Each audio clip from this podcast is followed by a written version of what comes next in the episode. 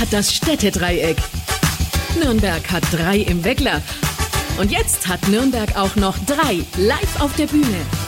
Willkommen zur Podcast-Brause, dem wahrscheinlich prickelndsten Podcast-Event der Stadt. Und hier ist Ihr Gastgeber, Jürgen Kraus.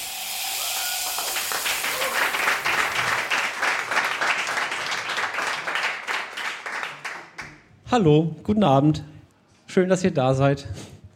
Ich habe heute Morgen äh, festgestellt, dass wir hier einige Konkurrenzveranstaltungen heute haben. Also wir haben hier äh, den Kirchentag, wir haben das Bierfest. Ich habe heute Morgen auf Twitter ges gesehen, dass Markus Söder unterwegs ist und irgendwie Fahrradwege eröffnet. Und am Kirchentag ist er, glaube ich, auch unterwegs. Und wahrscheinlich ist er, ist er hier heute, Markus? Markus? Nee. Aber ich weiß, wer hier ist. Ähm, hier ist bei mir der Patrick und der Kali. Also wenn Markus Söder hier ist, Hallo. Hallo. Vielleicht muss ich dann direkt nochmal weiter, wenn der Markus in der Stadt ist. Also.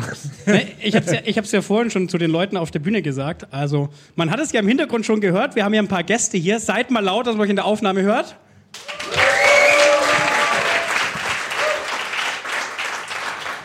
Und dadurch, dass ja äh, als Gegenprogramm auch Frank-Walter Steinmeier da ist und Thomas de Maizière ähm, und hier den Kirchentag eröffnen, würde ich sagen, dass jeder, der heute hier ist, die sechs Podcasterinnen, die heute hier auf der Bühne sind, für wichtiger halten als unsere Bundespräsidenten. Und das Oh ist schon ja. ziemlich, ziemlich cool. Deswegen Applaus für euch mal nochmal. Das soll jetzt aber nicht den Druck erhöhen, ne? Nein, also, äh, alles, nein, alles es ganz ist, entspannt es hier. ist ganz, ganz entspannt bei uns. Ich sag's euch, äh, ihr werdet heute nicht hier rausgehen und sagen, wäre ich doch nur bei der Fahrradwegeröffnung gewesen. Das wird nicht passieren, versprochen. Aber ich werde auch gleich mal so das Niveau kurz einnorden, denn auf meiner Anmoderation steht, steht nicht nur Markus Söder, sondern da steht auch Pimmelwitze, Fragezeichen. ah, sehr Was, war gut. denn, was war denn da eigentlich los? Du warst beim letzten Mal ja nicht da. Nee. Das war ganz grandios. Aber das ist ein Thema, das wir gerne auf der Herrentoilette Ah, okay, lieber, alles lieber klar. ausdiskutieren können. Wer ist denn heute hier, der beim letzten Mal da war, bei der letzten Podcast-Brause? Nur Ja, wir. da, da, Nur da, da. wir. Sehr, sehr, sehr gut. Ah. Sehr, sehr schön. Oh, ich sagte Stichwort Pimmelwitze was. Sehr gut, damit Alle gelacht. anderen fragen sich, was meinen die? was wollen die hier eigentlich? Wir ich können hier nur nur kurz aufs Klo gehen. auf die letzte Folge der Podcast-Brause hinweisen. Dort geht es Mhm. um Pimmelwitze. Gibt's natürlich zum Nachhören äh, überall da, wo es Podcasts gibt, in unserem äh, Podcast-Brause-Feed. Wie Ah. jede Episode der Podcast-Brause. Apropos, ihr habt auf euren Tischen für alle die, die hier live im Afterwork sitzen, diese wunderbaren Emoji-Kärtchen. Die könnt ihr verwenden, um auch spontane Bekundungen von das war aber cool und ähm, und ja, finde ich auch äh, zu sagen. Deswegen nehmt mal bitte alle die Karte in die Hand. Meine Frage Nummer eins. Wer hat die Podcast-Brause bereits abonniert? Grün, grün, grün, grün. Oh, jetzt grün. trennt sich die Spreu vom Alle anderen- alle anderen trauen sind sich gar nicht unentschlossen. hochzuheben. Wir stellen die Frage heute Abend nochmal. Frage Nummer zwei. Werdet ihr sie jetzt gleich abonnieren? Uh. Uh, grün, grün, grün. Gefährlich, So. gefährlich, So. gefährlich. Wer hat Oh, da hinten den Kackhaufen hochgehalten? Das Messer in meinem Rücken. Ich hab's genau gesehen. Ja, bestellt hier jemand Kaffee? Was ist denn da los um die Uhrzeit? So. Wollt äh, ihr noch was loswerden, ihr zwei, bevor ich euch äh, hier von der Bühne schmeiße? Nee, ich freue mich aber sehr auf die äh, drei Podcasts heute Abend. Seit der Halbzeitbrause, seit ich äh, davon erfahren habe, bin ich Feuer und Flamme. Jetzt, wo ich sogar noch weiß, dass ich sogar noch Leute persönlich kenne, die heute hier podcasten, freue ich mich noch viel mehr. Aber ich will nicht spoilern. Das, Das äh, hast du vorher nicht gewusst. Nee, habe ich nicht gewusst. Ich würde sehr Du gerne hast ja keine spoilern. Namen gesagt mit Vor- und Nachname und Anschrift. Und ich will ja auch nicht alles verraten. Also ich meine, es lohnt sich schon, wenn man die Halbzeitbrause hört. Ähm, das werden alle wissen, die den Podcast abonniert haben. Aber es ist natürlich auch besonders lohnenswert, wenn man hier zu den Veranstaltungen kommt. Ach so, doch, eins haben wir noch. Wir haben ein wunderbares Podcast-Brause-Gästebuch. Das liegt hier zur linken Seite. Phil präsentiert es gerade. Das erkennt man daran, dass irgendwie nichts drauf oder Wir drin haben es steht. wir haben's oder seit heute. Ah. Also jetzt für die Podcast-Pause zumindest. Und nebendran sieht auch diese wunderbare weiße Kamera. Nutzt die Pausen gerne, um euch zu verewigen. Das machen natürlich auch unsere Podcasterinnen Mhm. heute ebenfalls. Genau, es wird nach jedem Podcast eine kurze Pause geben. Wir haben drei Podcasts an der Zahl heute am Start. Kannst du uns einen kurzen Abriss geben, welche Themen wir heute Abend erleben werden, alle? Ich, ich hatte nur ganz kurz noch zu dem Gästebuch, Ja. ich hatte jetzt gerade so den, den, das Bild vom inneren Auge, dass wie beim, bei amerikanischen Gerichtsprozessen da so jemand da sitzt, der so ein Sketch, so ein Sketch malt von der Szenerie, das wäre geil. Kann das jemand, haben wir da jemand hier zufällig heute? Nein? Okay, also äh, ganz kurz nur äh, runtergebrochen. Es geht heute um Frauenfußball. Äh, wer das noch nicht weiß, das, das wird der Start. Dann geht es um Bücher, äh, um das Lesen und Schreiben. Oh und am Ende geht es um halbseitene Geschäftsideen, moralisch fragwürdige Angebote und äh, alles, was damit irgendwie zu tun haben könnte. Da sind wir auch schon sehr gespannt drauf. Bin sehr gespannt, ob wir alle mit einer Ma- Waschmaschine heute nach Hause gehen. Ich, äh, also je, Da jeder, kommt fies, fieses Lachen von rechts. jeder, jeder, der sich für einen dieser Podcasts noch mit einem ersten FC Nürnberg-Schal äh, ausstatten möchte, ich glaube, ich habe oben ein kleines Lager. Mal, mal Jetzt habe ich gedacht, die größte, die größte. Gefahr ist da draußen, dass man irgendwie schnell für die Kirche noch rekrutiert wird. Jetzt ist aber hier die von den Clubfans geht hier die größte Gefahr aus. So, nein, für, äh, für alle, die uns zuhören, wir senden live vom Kirchentag, Wir sind quasi der, der, offizielle, der offizielle Radiosender des Kirchentags Nürnberg. Der, Äh, der, ja. die größte Podcast-Veranstaltung heute am Kirchentag. also deutschlandweit würde ich das sagen. after, afterwork.men oder kurz a.men. A.Men ist sehr schön. Sehr, Sehr schön. gut. So. Okay, jetzt, jetzt machen wir So, mal hier Platz jetzt schmeiße ich Bühne. euch, jetzt schmeiß ich euch beide vor der Bühne. So, jetzt muss ich irgendwie, ich habe zu wenig Hände, ich will auf keinen Fall wieder mein Bier hier stehen lassen. Ich würde jetzt mal Dennis und Lara zu mir auf die Bühne bitten, die hier den Anfang machen. Ja. Setzt euch, schnappt euch ein Mikro. Oh, ich hatte hier noch eine Frage äh, für, für Kalli stehen auf meinem Anmoderationszettel. Habe ich wieder vergessen. Hast du, hast du Vorurteile. Vorurteile beim Thema Frauenfußball? Nein, Nein. nein. Gut. Ich habe nämlich ein bisschen recherchiert, um das mal so einzuordnen. Ich habe ja mit Fußball gar nichts am Hut, aber ich habe gelernt, dass Männer bei Auswechslungen im Schnitt 10 Sekunden länger brauchen als Frauen. Das könnt ihr dann vielleicht gerne nochmal erörtern gleich. Und bei Verletzungen brauchen Männer im Fußball 30 Sekunden länger als Frauen, die sich verletzen auf dem Platz. Das zweite würde ich auf jeden Fall sofort bestätigen, weil also das ähm, ist mittlerweile echt schlimm. Ja, das ist nur noch Schauspielerei beim Männerfußball, Das muss man ist schon echt sagen. Wahnsinn. Von daher, darf ich eine Anschlussfrage noch stellen? ja, Wie ist die Nettospielzeit im Vergleich zum, zum Herrenfußball? Die weiß ich tatsächlich nicht, aber bei den Herren ist sie aktuell, glaube ich, bei den letzten Spielen 60 Minuten gewesen. Genau? Ja, das ist Also so ungefähr zwei Drittel vom Spiel. würde was ich machen die dann die ganze restliche Zeit? Rumliegen, frisieren. Sich die Beine rasieren? Mit den Fans interagieren natürlich. Ah, okay. Weiß ich als nach dem, Video, Dauerkartenbesitzer, das nach dem Videobeweis scheint das So, passiert Sehr oft. gut, sehr gut. So, jetzt sind wir schon hier mittendrin. Ich wollte aber erst noch einmal so richtig euch erstmal noch ankündigen und sagen, also der Podcast, den wir jetzt hier hören werden, heißt Die zwölfte Frau. Und ich habe hier auch hier wieder einen kleinen Text vorbereitet. Frauenfußball ist ein ganz wundervoller Sport. Es ist nämlich genauso aufregend und spannend wie bei den Männern, nur mit weniger Macho-Gehabe, mit kleineren Egos und mit nicht so vielen Allüren. Also das glaube ich jedenfalls. Ich stehe beim Thema Fußball tendenziell eher im Abseits. Also weit im Abseits, außerhalb vom Stadion. Schöner Wortwitz, ja. Von daher freue ich mich heute umso mehr auf etwas Erleuchtung durch Dennis und Lara von den Clubfrauen, die mir und euch in einer Episode von Die zwölfte Frau eine Sportart näher bringen, die wahrscheinlich auch bei vielen von euch außerhalb der eigenen Bubble stattfindet. Auf zum Anpfiff! Die zwölfte Frau, der Podcast mit Persönlichkeiten aus dem Frauenfußball mit Dennis Tekin. Ich Ja. hatte noch eine, eine, eine Frage. Habe ich Okay, ja, klar. Das habe ich los. jetzt schlecht getimt, aber ich habe tatsächlich eine Frage an dich, Dennis, und eine an dich, Lara.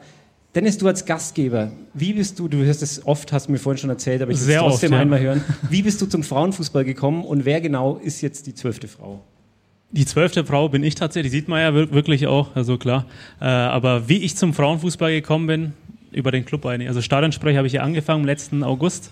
Und davor muss ich ganz ehrlich sagen, ich habe den Frauenfußball verfolgt. Aber hätte ich jetzt wäre ich nie drauf gekommen, einen Frauenfußball-Podcast zu machen. Und dadurch ist die Idee erst entstanden. Okay, aber wie bist du dann auf diese Stelle gekommen oder wie, wie bist du da gelandet? Beim, äh, bei der, Als Stadionsprecher? ja, über Connections, wie, so Über schön, Connections, wie es so okay, schön heißt. Ja. Lara, ich habe äh, recherchiert und äh, habe gesehen, nächsten Monat bist du genau ein Jahr beim Club. Das äh, schon mal Gratulation zum Jubiläum.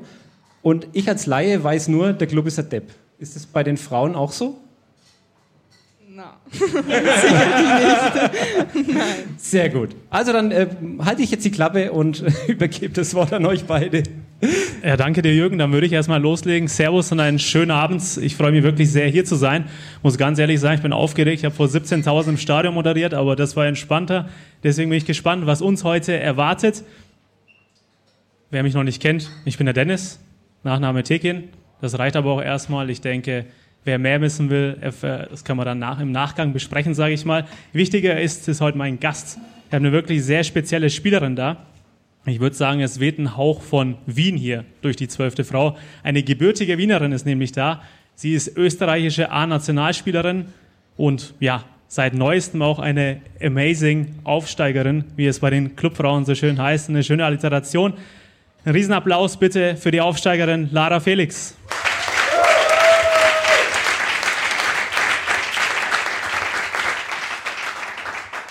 Lara, erstmal schön, dass du da bist, dass es auch geklappt hat. Äh, wir hatten ja schon öfter diesbezüglich Kontakt jetzt hat es ja fast nach einem Jahr geklappt. Freue mich, dass du da hier bist. Wie geht's dir erstmal? Also die Feierlichkeiten hast du die gut überstanden? Schon wieder nüchtern? Wie, wie sieht's aus?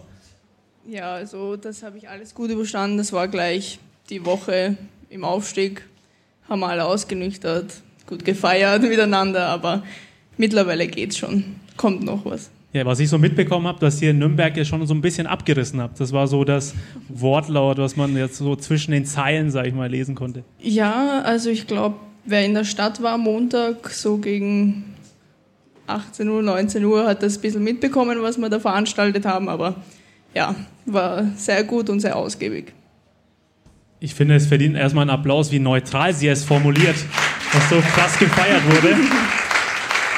Und nochmal auch von meiner Seite herzlichen Glückwunsch zum Aufstieg. Dankeschön. Du bist ja auch, wie man es äh, leider sieht, auch verletzt aktuell. Wie geht's dir erstmal, auch in der Hinsicht? Was macht die Verletzung? Ja, also jetzt gerade geht's, würde ich sagen, weil auch kein Training ist oder halt Spiele stattfinden, aber die Zeit, weil es war vier Spiele vor Schluss und da denkt man sich halt schon, dass man das gerne noch miterleben will und halt einfach mitspielen. Aber ja, jetzt muss man einfach schauen, Schritt für Schritt und Rückrunde sollte drin sein. Okay, das heißt, du fällst erstmal auch, kann man das so bestätigen, die Hinrunde in der Fußball-Bundesliga dann aus. Ja. Wie, wann, oder was mich jetzt interessieren würde, ihr seid ja aufgestiegen und da gibt es ja immer, hört man ja von allen Mannschaften so einen Zeitpunkt in der Saison, wo du denkst, okay, das ist so ein Knackpunkt in der Saison. Gab es den bei euch, wo ihr gesagt habt, okay, jetzt glauben wir dran?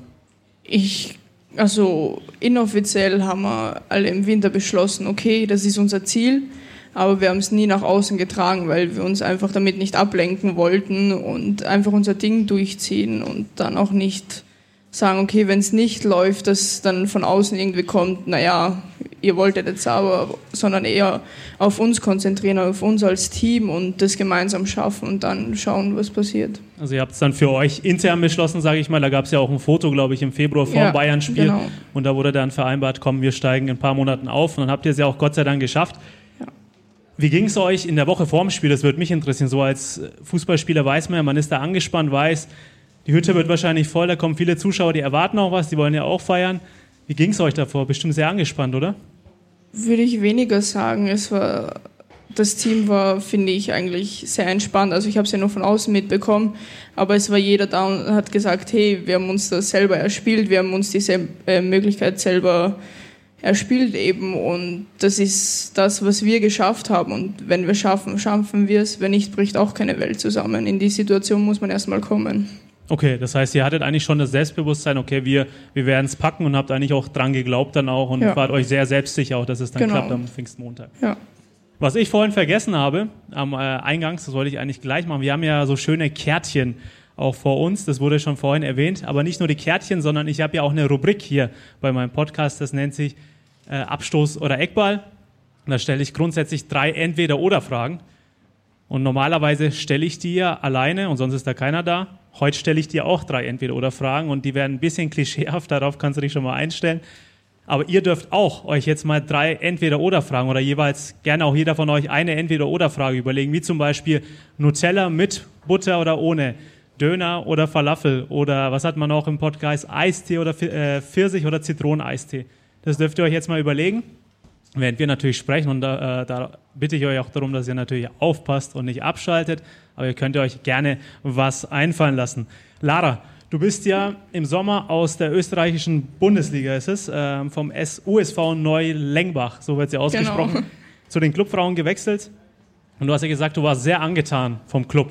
Ja. Was war denn das, was war so der Knack, Knackpunkt? Wo hast du gesagt, okay, die wollen mich unbedingt oder war das die Stadt auch oder das, wie es so schön heißt, das Gesamtpaket auch? Ja, ich würde sagen, es war das Gesamtpaket. Also ich bin aufs Trainingsgelände gekommen, war so, wow. Also da hat man schon sehr viele Möglichkeiten und auch der Empfang, wie mich der Trainer gleich aufgenommen hat. Und ich habe auch einmal dann mittrainiert mit den Mädels Und es war auch sofort so, okay, ich gehöre dazu. Es war nicht irgendwie äh, eine neue Spielerin, könnte mir Konkurrenz machen oder sonst was, sondern eher geil, wir freuen uns, Unterstützung und ja. Also du wurdest sehr, sehr gut vom Team aufgenommen. Genau. Ja. Ich weiß nicht, ob jemand schon mal die Laura, klar, äh, hier vom, vom Club sind ja zwei Personen. Laura hat spielen sehen oder die Mama ist ja auch hier. Äh, aber sonst äh, für die Leute, die die Laura noch nicht haben spielen sehen, man kann sie sich so vorstellen, sie trägt die Nummer 13, klar. Sehr ruhig am Ball, hebt den Kopf, bevor sie den Ball spielt. Das ist auch sehr, sehr wichtig. Macht leider auch nicht jeder Spieler oder jede Spielerin. Wo siehst du dich eher? Auf der 10, auf der 6 oder auf der 8 im Ich würde sagen auf der 8. Eine Mischung aus beiden. Okay, und Ja. warum eher auf der 8? Ja, da hast du Offensivaktionen und Defensivaktionen. Eher und aber schon mehr mit dem Drang nach vorne und ich bin eher eine Spielerin, die auch ein bisschen die Offensivaktionen braucht zum Tor. Absolut. Dann würde ich, Ja. ist ja auch die perfekte Überleitung eigentlich. Also ich weiß, du hast zwar die Fragen teilweise gesehen vorab. Die Lara hat am dritten Spieltag äh, zwei Buden gemacht. Am dritten Spieltag gegen Eintracht Frankfurt 2. Da haben die Clubfrauen 2 zu 1 gewonnen, daheim nach 0 zu 1 Rückstand. Es ging nicht gut los, schneller, äh, schneller Rückstand und Frankfurt war sehr, sehr gut im Spiel. Ich erinnere Ja. mich noch dran, auch das Wetter war nicht gut, hat irgendwie alles zusammengepasst. Und dann hast du einen Doppelpack erzielt, aber in der letzten Minute des Spiels leider noch eine rote Karte bekommen. Wie ging's dir? Das müssen ja gemischte Gefühle sein. Irgendwie Doppelpack, Siegtorschützin, äh, Matchwinner, aber gleichzeitig auch eine rote Karte dann am Ende. Ja, eigentlich muss ich ehrlich sagen, war es mir relativ egal, weil das für mich definitiv eine Fehlentscheidung von der Schiedsrichterin war. Aber ja, das ist halt auch, kann man sehen, wie man will. Es steht Aussage gegen Aussage. Aber im Ende haben wir das Spiel gewonnen und ja. Okay, das hat dich also nicht so lange beschäftigt dann. Nein, war ja auch nur ein Spiel und das kriegt man dann schon gut über die Runden. Jetzt würde ich mal zu einem Thema kommen, von den Clubfrauen mal, ja, gehen wir mal rüber in ein Nachbarland von Deutschland, nämlich in die Niederlande. Da gab es eine, ich würde ich formuliere es mal sehr, sehr vorsichtig, sehr kuriose Nachricht. Äh, die Frauen von Ajax Amsterdam, sind Meister geworden und die Herren sind Dritter in der Ehrendivisie in Holland geworden. Aber die Frauen durften keine Meisterfeier abhalten, weil die Jungs Dritter geworden sind. Was sagst du dazu? Das ist ja völlig irre, oder? Ja, das verstehe ich nicht. Ich, ich finde, das hat eins mit dem anderen nicht zu tun, weil was können die Frauen dafür, dass die Männer auf gut Deutsch abkacken und die Frauen halt ihr Ding machen? Ich meine, warum sollten sie nicht feiern dürfen? Die haben das geschafft und äh, da wird auch sicher die Stadt hinter ihnen stehen und nicht irgendwer was sagen. Ich glaube, die einzigen, die sich dann nur blöd vorkommen und sich ein bisschen genieren, sind die Männer von Ajax. Absolut, ja. Und vor allem, also du hast es auch schön ausgedrückt, dass man, es gibt ja auch keinen Grund dafür, das abzusagen. Das Ja. ist ja, ich glaube, du hast ja auch so eine ähnliche Erfahrung. Würdest du mal kurz darauf eingehen? Du hast mir das ja vor, im Vorhinein im Gespräch erzählt. Ja, es gab mal so was ähnliches wie, dass wir eben gewonnen haben und dann Nachrichten von den Fans reingekommen sind, warum wir quasi feiern und sich freuen über einen Sieg, wenn es die Männer nicht geschafft haben. Aber ist dann halt so. Da würde ich das Publikum gerne einbinden, bevor ihr natürlich nicht einschläft und alle seid voll dabei. Was hält ihr von der Aktion von Ajax Amsterdam mal? Daumen, überwiegend Daumen runter und Kackhaufen finde ich gut. Das geht natürlich absolut nicht. Und die Begründung war tatsächlich, es sei gerade nicht der Augenblick für eine derartige Feier. Also lassen wir mal auf jeden Fall so stehen. Jetzt kommen wir mal, Lara, zu einem anderen, ja sehr ähm, diskutierten Thema in der Öffentlichkeit aktuell auch. Die Frauen-WM ist ja demnächst. 20. Juli geht's äh, los in Australien und Neuseeland. Ja, die geht los, aber wo schauen wir die WM denn an? Aktuell nirgendwo, denn die öffentlich-rechtlichen konnten sich mit der FIFA aktuell nicht einigen.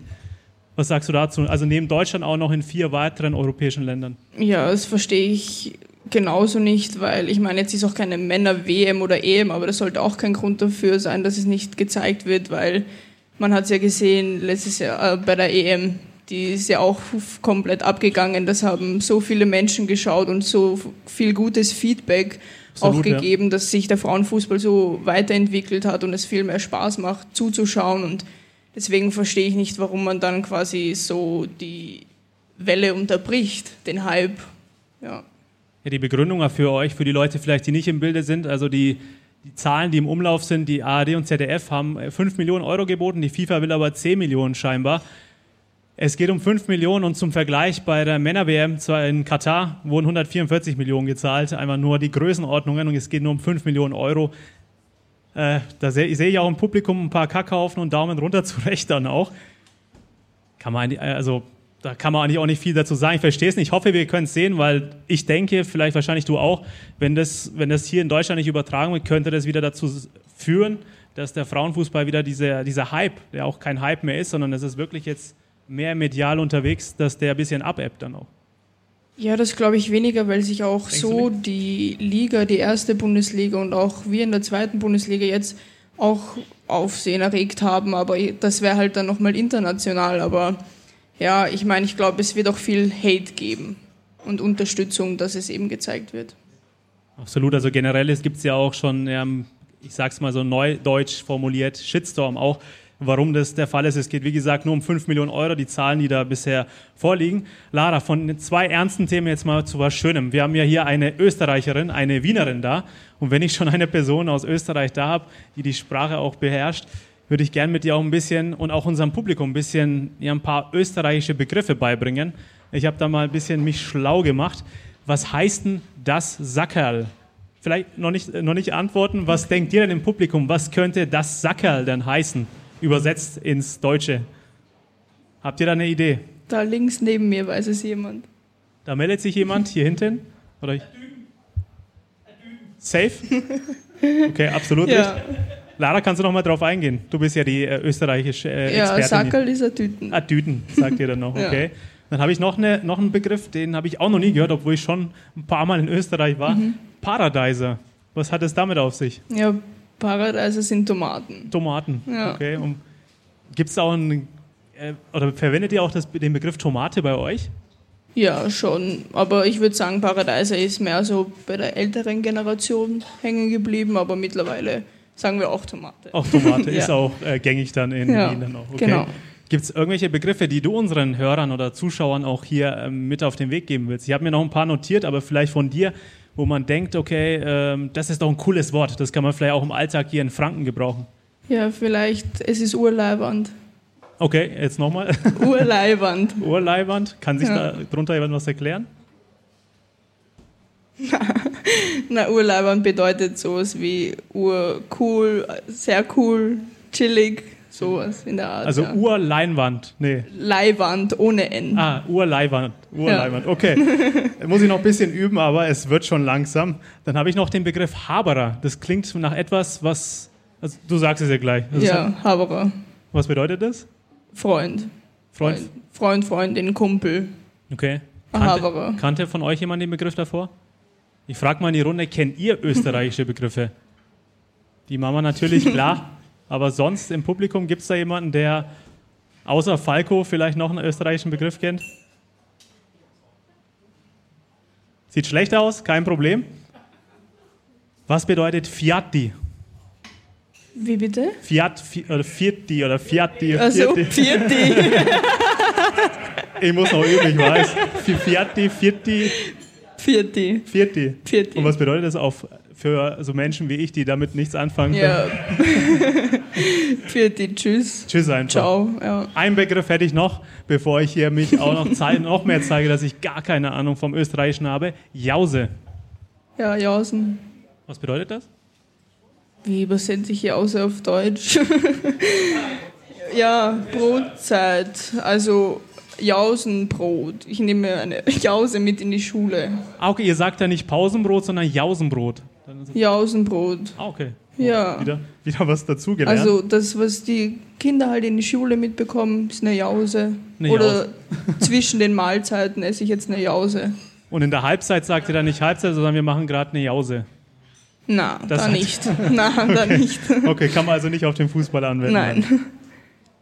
Okay, jetzt kommt dir gleich ins Spiel. Patrick, du kannst schon mal den ähm, Einspieler für Abschluss oder Eckball einbringen. Und jetzt bin ich gespannt, ob ihr euch vielleicht was überlegt habt äh, zum Thema Entweder- oder Fragen. Bin ich mal gespannt, ob ihr da was habt. Abstoß oder Eckball? Frage ich mal in die Runde. Bin mal gespannt, ob da ehrlich gesagt was kommt oder nicht. Wenn nicht, habe ich natürlich was vorbereitet. Da hinten sehe ich jemanden. Hi, Servus, wer ist denn da? ich bin der Roman. Hi. Hi Roman, grüß dich. Jetzt erstmal als Einstiegsfrage: Kennst du die Kickfabrik in Nürnberg? Natürlich, die ja. Kickfabrik. Nein, Nein. nein. Das ist so eine Halle, da kannst du Indoor-Fußball spielen. So. Und meine Frage, entweder privat Kickfabrik, Indoor Ja. Fußball spielen oder FIFA zocken. Oh, ich würde eher sagen Privatkickfabrik, weil bei FIFA, da spiele ich höchstens ein Spiel aus euch gewinnen. Wenn es nicht so gut für mich läuft, dann lasse ich es. Ja, und in der Kickfabrik, das macht schon mehr Spaß. Noch eine Frage hier. Da zögert noch jemand. Traut sich jemand nicht? Doch. Ach, hier. Maxe, ähm, Hey, Matze, grüß dich. mich würde interessieren, Wiener Schnitzel oder drei im Weckler? Wiener Schnitzel, ganz klar. Leider. So, die Stimmung kippt langsam. Hier habe ich gerade einen Daumen hoch, war das, oder? Nee. Da. Haben wir noch was aus dem Publikum? Da sehe ich jemanden. Der Martin hier, ähm, lieber E-Book oder ein normales Buch? Nochmal bitte. Lieber ein E-Book, also ein digitales Ja. Buch oder ein richtiges Buch? Ein richtiges Buch. Ähm, ja, mich würde interessieren, lieber Air Force oder lieber Jordans? Jordans. Ganz klar Jordans. Ja, aus den hinteren Reihen. Da kommt da was. Keine Meldung mehr, dann hätt, hier doch, hier hätten wir was. Erlaubt ihr mir doch eine Männerfußballfrage. Messi oder Ronaldo? Messi. Ganz klar Messi. Ganz klar. Eieiei, der Moderator ist gerade gar nicht glücklich, aber das, als, Das ist okay, das verkrafte ich.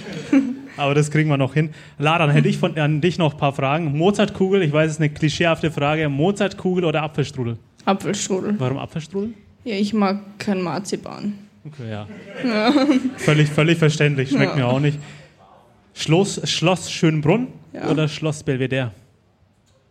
Oh, beide schön. Absolut. Aber ja. ich würde eher sagen Schloss Schönbrunn. Schönbrunn. Und warum Ja. Schönbrunn gegenüber Ja, da Belvedere? ist auch der Zoo dort und da kann man ein bisschen raufwandern. Sieht man über ganz Wien.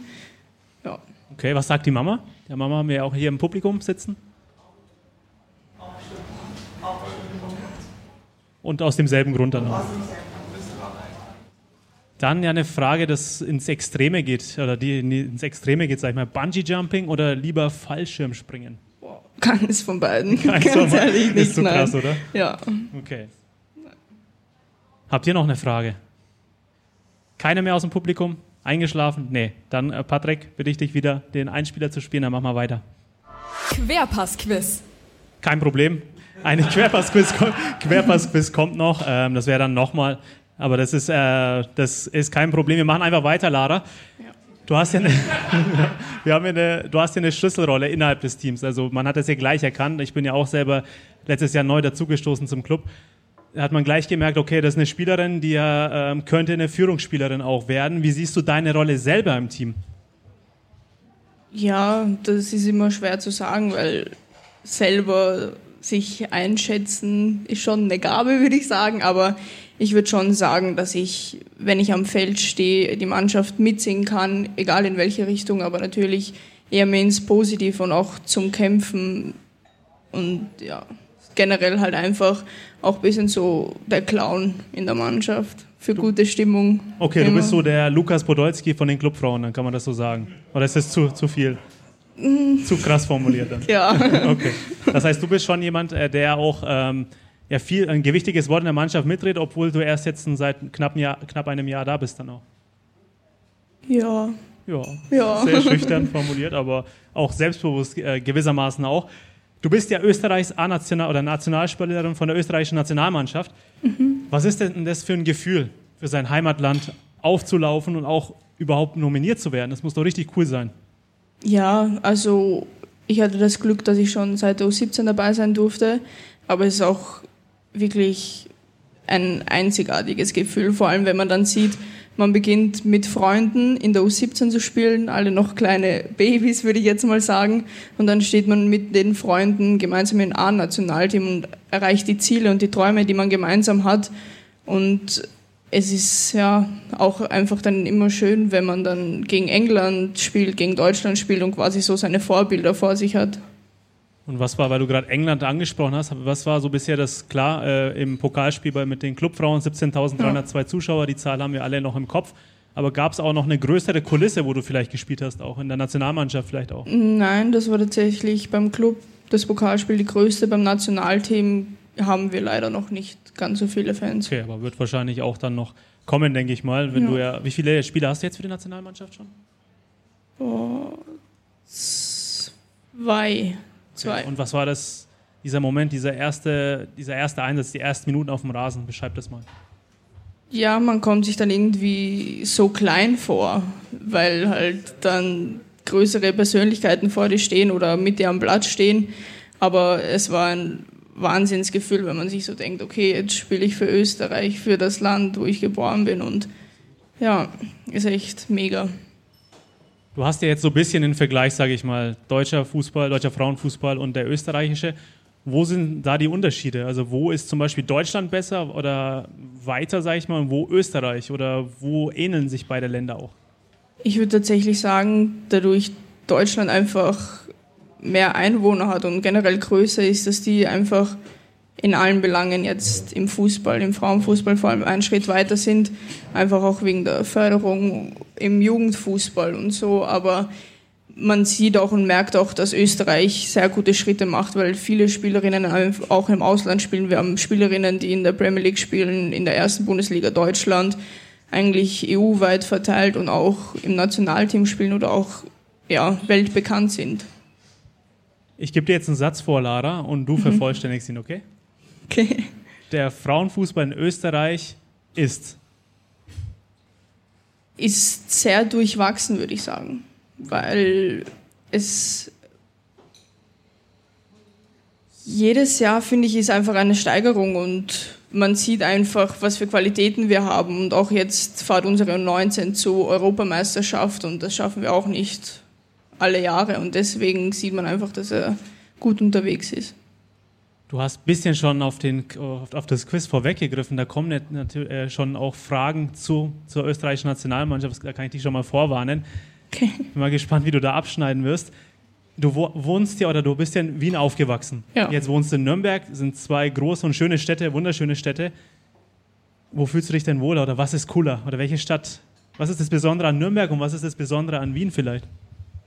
Ja, also ich muss ehrlich sagen, an Wien kommt keine andere Stadt dran. Das liegt jetzt nicht an Nürnberg, sondern einfach generell. Das ist eine weil- wunderschöne Stadt, klar. Ja, aber in Nürnberg ist auch die Altstadt ist super und generell auch hier mit dem Team und die Freunde, die ich hier gefunden habe, kann ich mir nur kann ich mich nur wohlfühlen und ja, es gibt sehr schöne Plätze für Tag und Nacht, würde ich jetzt mal sagen. Und äh, Tag, wo, sag, gehen wir erstmal auf den Tag ein. Du hast uns Ja. ja selber das Thema jetzt aufgemacht. Äh, Tag, wo hält ihr euch dann da auf? Ja, ganz unterschiedlich eigentlich. Am See oder in der Stadt Okay. sind wir viel im Auckland, im Café. Dann auch gern shoppen oder einfach nur herumsitzen, herumgehen, spazieren. Bisschen entspannt dann auch. Genau. Küm kümmerst dich ja aktuell auch um einen Hund. Ist es noch oder ist das äh, wieder schon Geschichte? Ja, die Wur haben wir gestern abgegeben an eine neue Familie. Okay, und wie war das? Das waren jetzt, glaube ich, drei, vier Wochen, wo du dich. Ja, es waren eineinhalb Monate. Ja, also ich bin mit Hunden aufgewachsen und jetzt dachte mir, okay, wenn ich verletzt bin, kann ich mir einen Hund holen als Pflege. Und ja, die war wirklich mega süß und ich werde auch schauen, wenn ich dann die Krücken wegbekomme, dass ich wieder einen zur Pflege nehme, bis er ein festes war Zuhause das, findet. War das dann ein trauriger Moment? Weil ist klar, nur eineinhalb Monate in Anführungszeichen, aber du baust ja eine gewisse Beziehung auch zu dem Hund auf dann. Ja, war schon traurig, aber ich habe mir dann gedacht, okay, wenn der Hund jetzt ein festes Zuhause hat und dort jetzt auch fest ist und liebe Mitmenschen mit sich hat, dann passt das. Dann Absolut. freue ich mich für sie. Das ist eine schöne Einstellung. Das verdient auch einen Applaus, dass die Lara sich auch um einen Hund gekümmert hat, der aus Griechenland kam dann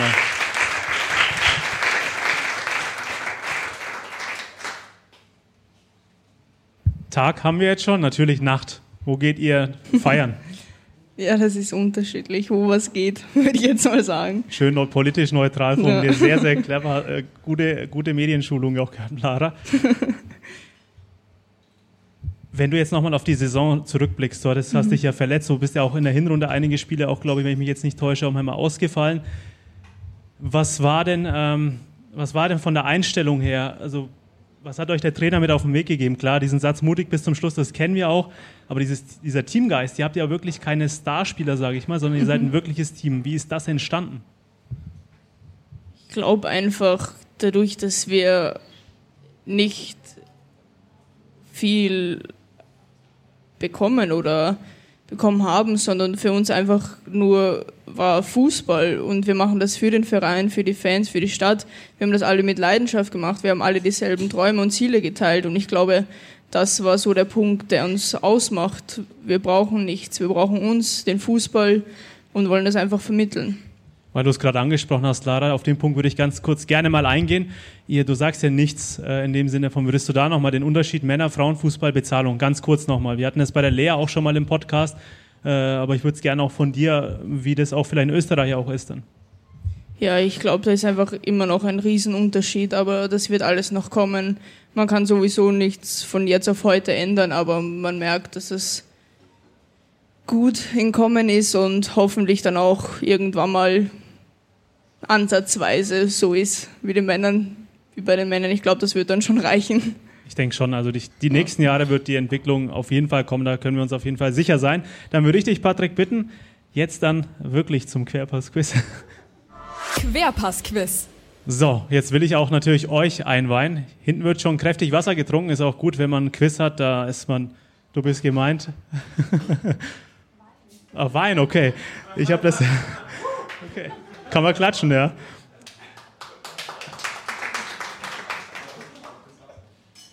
Ich habe schon die Lara vorhin vorgewarnt. Es geht um die österreichische Nationalmannschaft und beim Quiz bin ich nicht immer, immer fair, muss ich sagen. Die Fragen sind nicht immer einfach.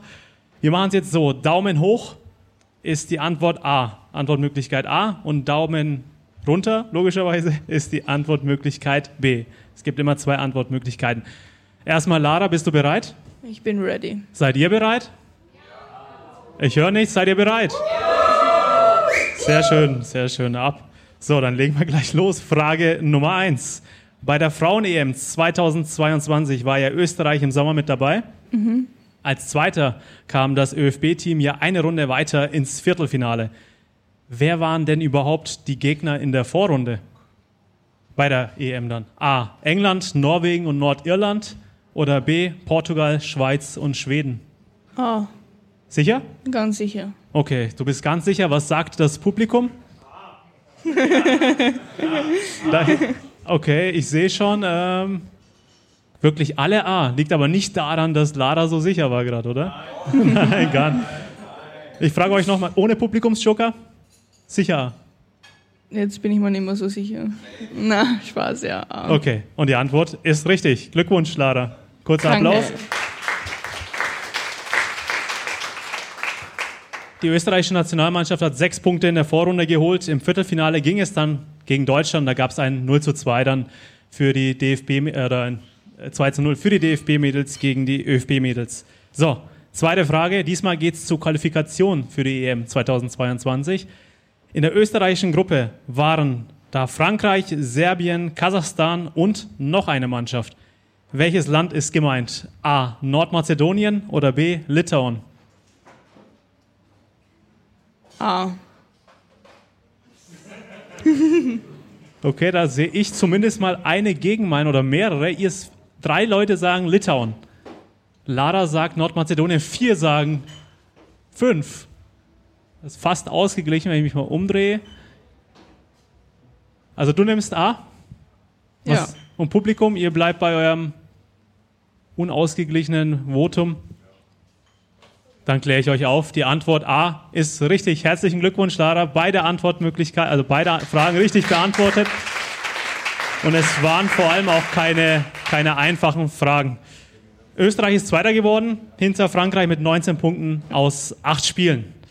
So, nach dem Querpass-Quiz ist es für die Leute, die meinen Podcast anhören, das werden wahrscheinlich alle hier sein, die jede Folge auch natürlich angehört haben, da gehe ich auch davon aus, darf Lara das Wort übernehmen und dann machen wir noch eine Fragerunde. Ihr könnt natürlich, vor allem sollen die Fragen an die Lara gehen, wenn sie schon da ist. Wenn wir eine österreichische Nationalspielerin da haben, dann gerne sie äh, mit Fragen bombardieren, will ich nicht sagen, aber gerne eure Fragen stellen. Mich könnt ihr auch noch was fragen, aber erstmal Lara, Vielen, vielen Dank, dass es geklappt hat. Hat ein bisschen länger gedauert, aber jetzt haben wir es geschafft. Hat mich sehr gefreut, dass du da warst. Du hast es wirklich sehr sympathisch gemacht und sehr auch gut formuliert manche Sachen. Also bist auf jeden Fall schon auf Bundesliga-Niveau, wie man Antworten gibt, muss man sagen, wirklich. Jetzt hast du das letzte Wort. Ich habe genug geredet. Ja, Dankeschön. Und bei uns sagt man in Wien Pussy Baba. Pussy Baba.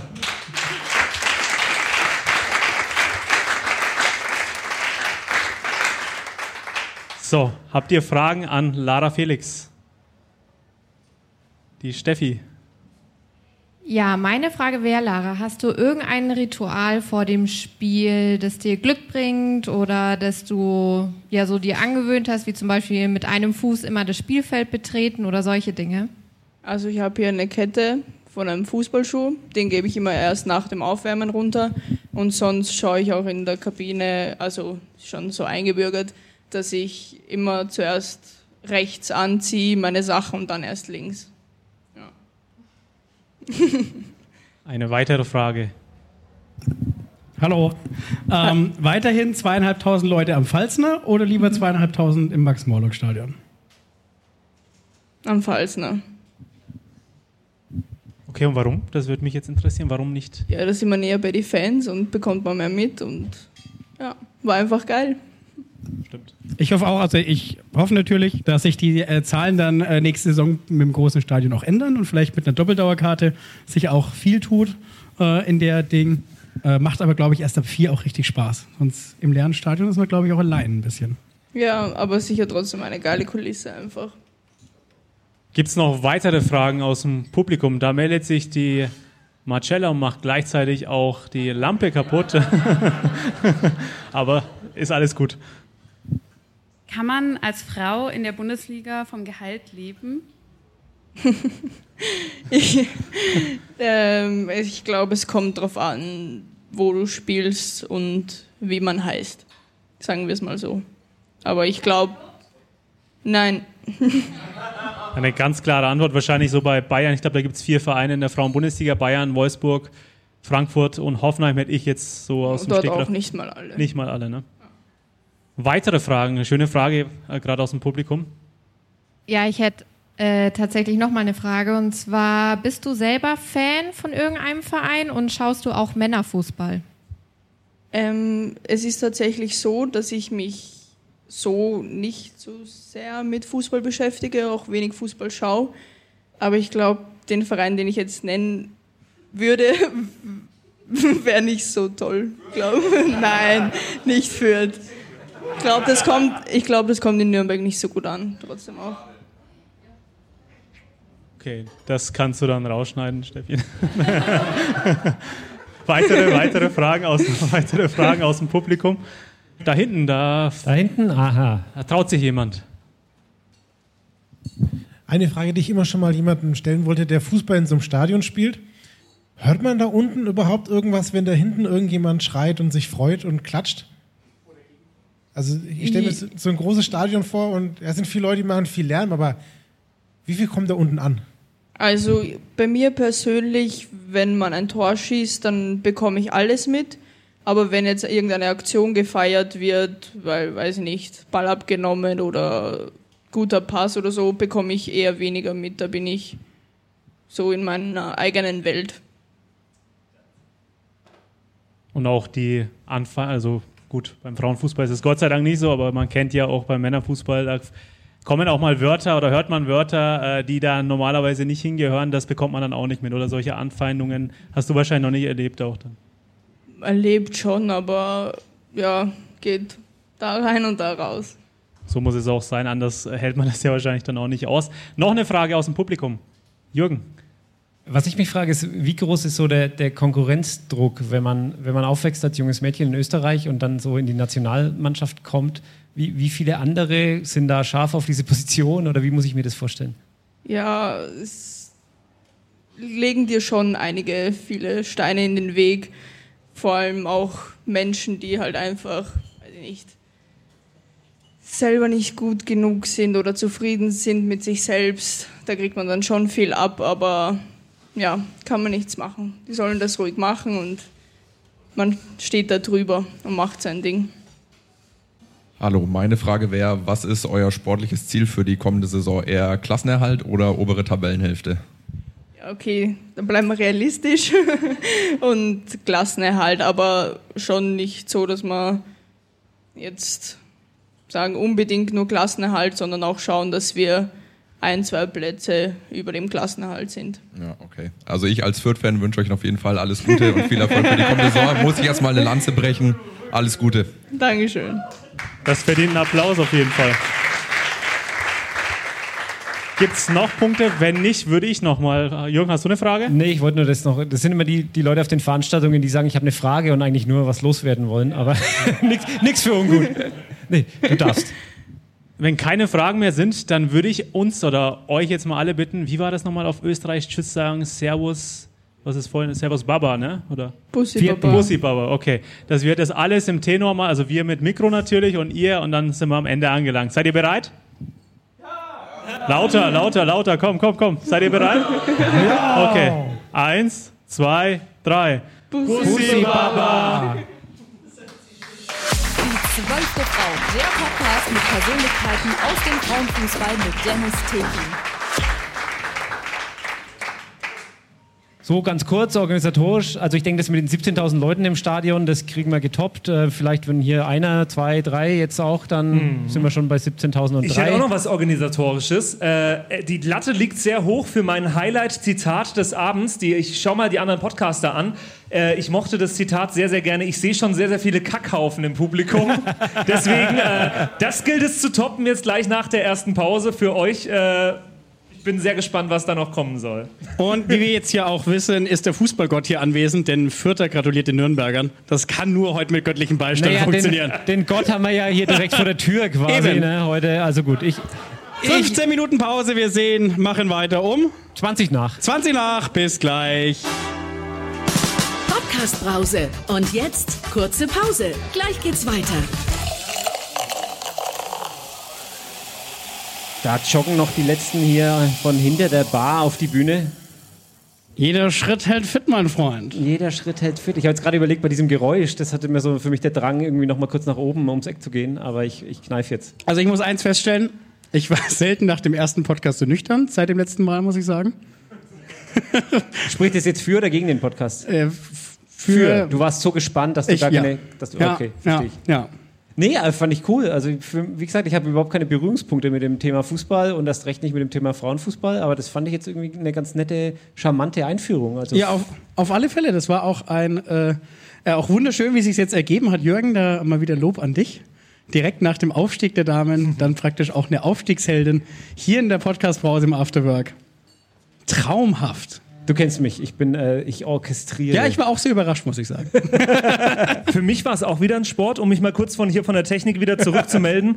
Ähm, Hallo. Ihr glaubt gar nicht, was für ein Stress das immer ist, zu versuchen, die äh, Bumper und äh, Jingles alle in der richtigen Reihenfolge abzudrücken. Ah, du kriegst ich relativ hab's beim letzten Mal habe ich es auch schon nicht ja, geschafft. du kriegst relativ viel Kritik Sorry dafür. nochmal an die Good Old Days Jungs beim letzten Mal. Da habe ich es auch schon, da habe ich das Wer wird Millionär Jingle an der falschen Stelle Ja. abgespielt. Jetzt hier den falschen Stinger. Ich habe eine gute Nachricht Spiel. für dich. Ja? Der letzte Podcast hat gar kein Audio dabei. Oh, Glück. Und der zweite Dann kann ich auch mal Podcast. Die schon, bei einem die Podcast. War das, war das nicht eine traumhafte Überleitung Ja, von fantastisch. Die sind richtig gut vorbereitet, die Jungs. Die stehen hier auch schon. Wir müssen jetzt gleich hier das Fett räumen. Äh, ganz kurz, aber vielleicht zur, zur thematischen Einstimmung. Kali, Patrick, was habt ihr zuletzt gelesen? mir? Ich glaube, wir haben das ja in der, in der, in der Halbzeitjause. Hab ich das schon gefragt? Wie ich es jetzt nenne. In der Halbzeitjause. Ähm, schon, mal, schon, mal kurz, äh, schon mal kurz thematisiert. Ähm, schwierig. Nachrichten wahrscheinlich. Am ehesten. Der Rest, der Rest wird gehört. Ich weiß, ich bin das sehr langweilig. Ah, doch, ich lese schon noch. Ja? Ähm, äh, es Was? ist interessant. Ähm, boah, ich habe ich, ich hab kürzlich mal wieder Harry Potter angefangen zu lesen. Ich bin gerade beim vierten Teil wieder. Es ist, äh, es ist komisch. Ich glaube, die Hogwarts Legacy, äh, das, das, das, das Spiel hat mich dazu gebracht. Hätte ich doch meine Tochter mitbringen sollen, die hätte jetzt mitreden können, Äh, aber ähm, ich, da bin ich auch raus. Es aber- gibt so viel, wo ich raus bin. stell Aber was ich dazu sagen will, ist, ich finde es wahnsinnig spannend, weil es ist äh, eigentlich die Thematik, die äh, d- das Medium Podcast hat bei mir an sehr vielen Stellen das Medium Lesen verdrängt, weil ich das in sehr vielen Momenten mache, wo ich früher gelesen habe. Im Zug, ähm, zu Hause auf der Couch, äh, vielleicht irgendwie auch unterwegs, wenn man irgendwie jetzt im Sommer am Strand chillt oder sowas. Ähm, War es früher sehr, sehr oft lesen, jetzt ist es sehr, sehr oft Podcasts hören. Und deswegen finde ich es jetzt sehr, sehr interessant, einen Podcast zu hören übers Lesen. Ja, und vor allem, was ich den spannenden Dreh dabei finde, es ist nicht nur übers Lesen, sondern auch übers Schreiben. Und da bin ich natürlich dann auch irgendwie dabei, weil das ja auch meine Profession irgendwie ist. Von daher schmeiße ich euch zwei jetzt einfach vor Ja. der Bühne äh, und hol mir mal den Martin und den Maxe hier dazu. Die Scharen mit den Hufen, die sind heiß. Erstmal herzlich willkommen. So, jetzt.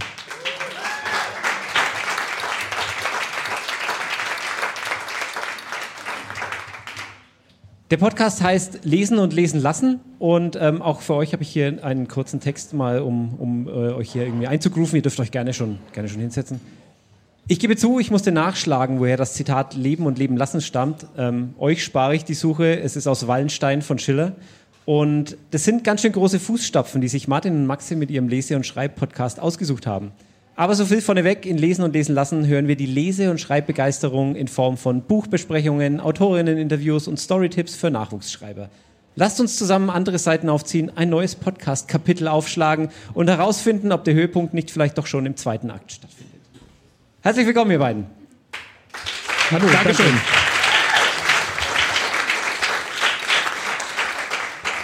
Eine, eine Frage an Martin. Mit welcher Figur aus dem Buch, das du zuletzt gelesen hast, würdest du gerne mal tauschen? Boah. Ähm, mit keiner, denn ich lese sehr gerne Psychothriller. Und da sprechen wir auch heute drüber und mit diesen Leuten will man nicht tauschen. Das ist äh, eine sehr nachvollziehbare Antwort. Ähm, Maxe, wie, wann und wo kann ich von euch beiden was lesen? Du kannst von mir tatsächlich was lesen. Ich bin Autor, veröffentlichter Autor. Du kannst jetzt, du hast dein Handy in der Hand. Äh, du, du, gehst, offensichtlich. du gehst auf Amazon und dann suchst du nach Gelbauge. Gelbauge? Gelbauge und dann findest du mein Debüt. Alles klar, das werde ich mir jetzt gleich in den Warenkorb legen, während äh, euer Intro läuft. Die Bühne gehört euch. Vielen Dank.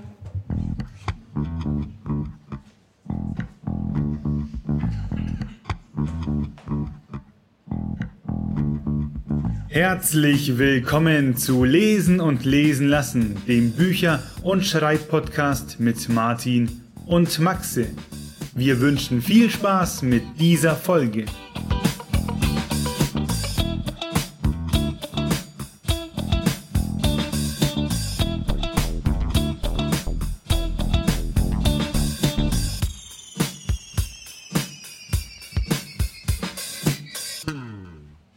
Schönes Intro. Das klingt live viel geiler als auf den Kopfhörern. Ähm, und es ist eine Premiere, das haben wir so noch nicht gehört. Ähm, und ich merke auch gerade, der Podcast zu Hause und der hier unterscheidet sich darin, dass man zu Hause nicht sieht, dass meine Brille beschlägt. Aber äh, das überspiele ich jetzt einfach. Das legt sich dann hoffentlich in der nächsten Stunde. Ich würde sagen, wir stellen uns kurz vor, dass ihr mitkriegt, mit wem ihr es heute so zu tun habt. Ähm, Lesen und Lesen lassen ist ein Bücher- und Schreibpodcast und ich, Martin, bin bei uns so der lesende Part. Ich lese furchtbar gerne und ich habe auch immer von einer eigenen Bibliothek zu Hause geträumt und mittlerweile träumt die Stadtbibliothek von meiner Bibliothek. Ähm, okay, nicht ganz so, aber ich habe schon sehr viele Bücher zu Hause und mittlerweile sind es auch äh, Fachbücher zum Thema Schreiben, weil ich auch wie der Maxe ähm, Autor werden möchte. Also er ist es jetzt schon, ich arbeite dran und er ist dann bei uns eben so ein bisschen der, der das Know-how mitbringt. Bin ich dein Vorbild? Ähm, ja. ja. ja. Es gibt keinen, der so gut ist, ja. Danke.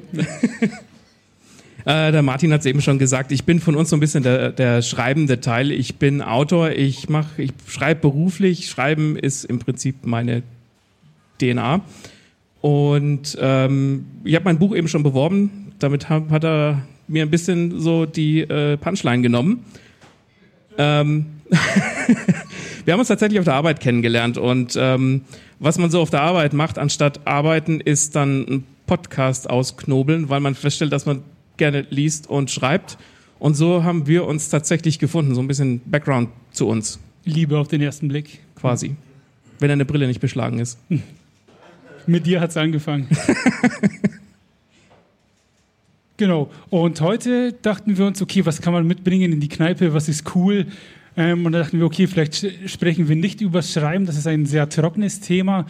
Und trocken sind im Idealfall nur die Martinis. Ähm, deswegen dachten wir, was ist so Mainstream-tauglich? Worüber kann man sprechen, wenn man über Bücher spricht? Und dann dachten wir, wir sprechen einfach über bekannte Genres und bringen näher, was diese ausmacht und ja, woran man sie erkennt. Und deswegen sprechen wir heute ein bisschen über Sci-Fi, über Horror und dann zum Schluss noch ein bisschen über Thriller, weil Deutschland ist schon ein bisschen so eine Thriller-Kultur. Genau, und wir beginnen mit den, mit Sci-Fi, hätte ich gesagt. Ja. Ah, und eins noch, wir machen das ein bisschen Referatstyle. Äh, wenn jemand eine Frage zu einem Thema, zu einem Buch, zu einem Auto hat oder einen Gedanken loswerden möchte oder ein Kacke-Smiley hochhalten, einfach machen. Und wir reagieren dann entsprechend. Wie der Martin eben schon gesagt hat, wir fangen mit Sci-Fi an und wenn ihr an Science Fiction denkt, was schießt euch da als erstes in den Kopf?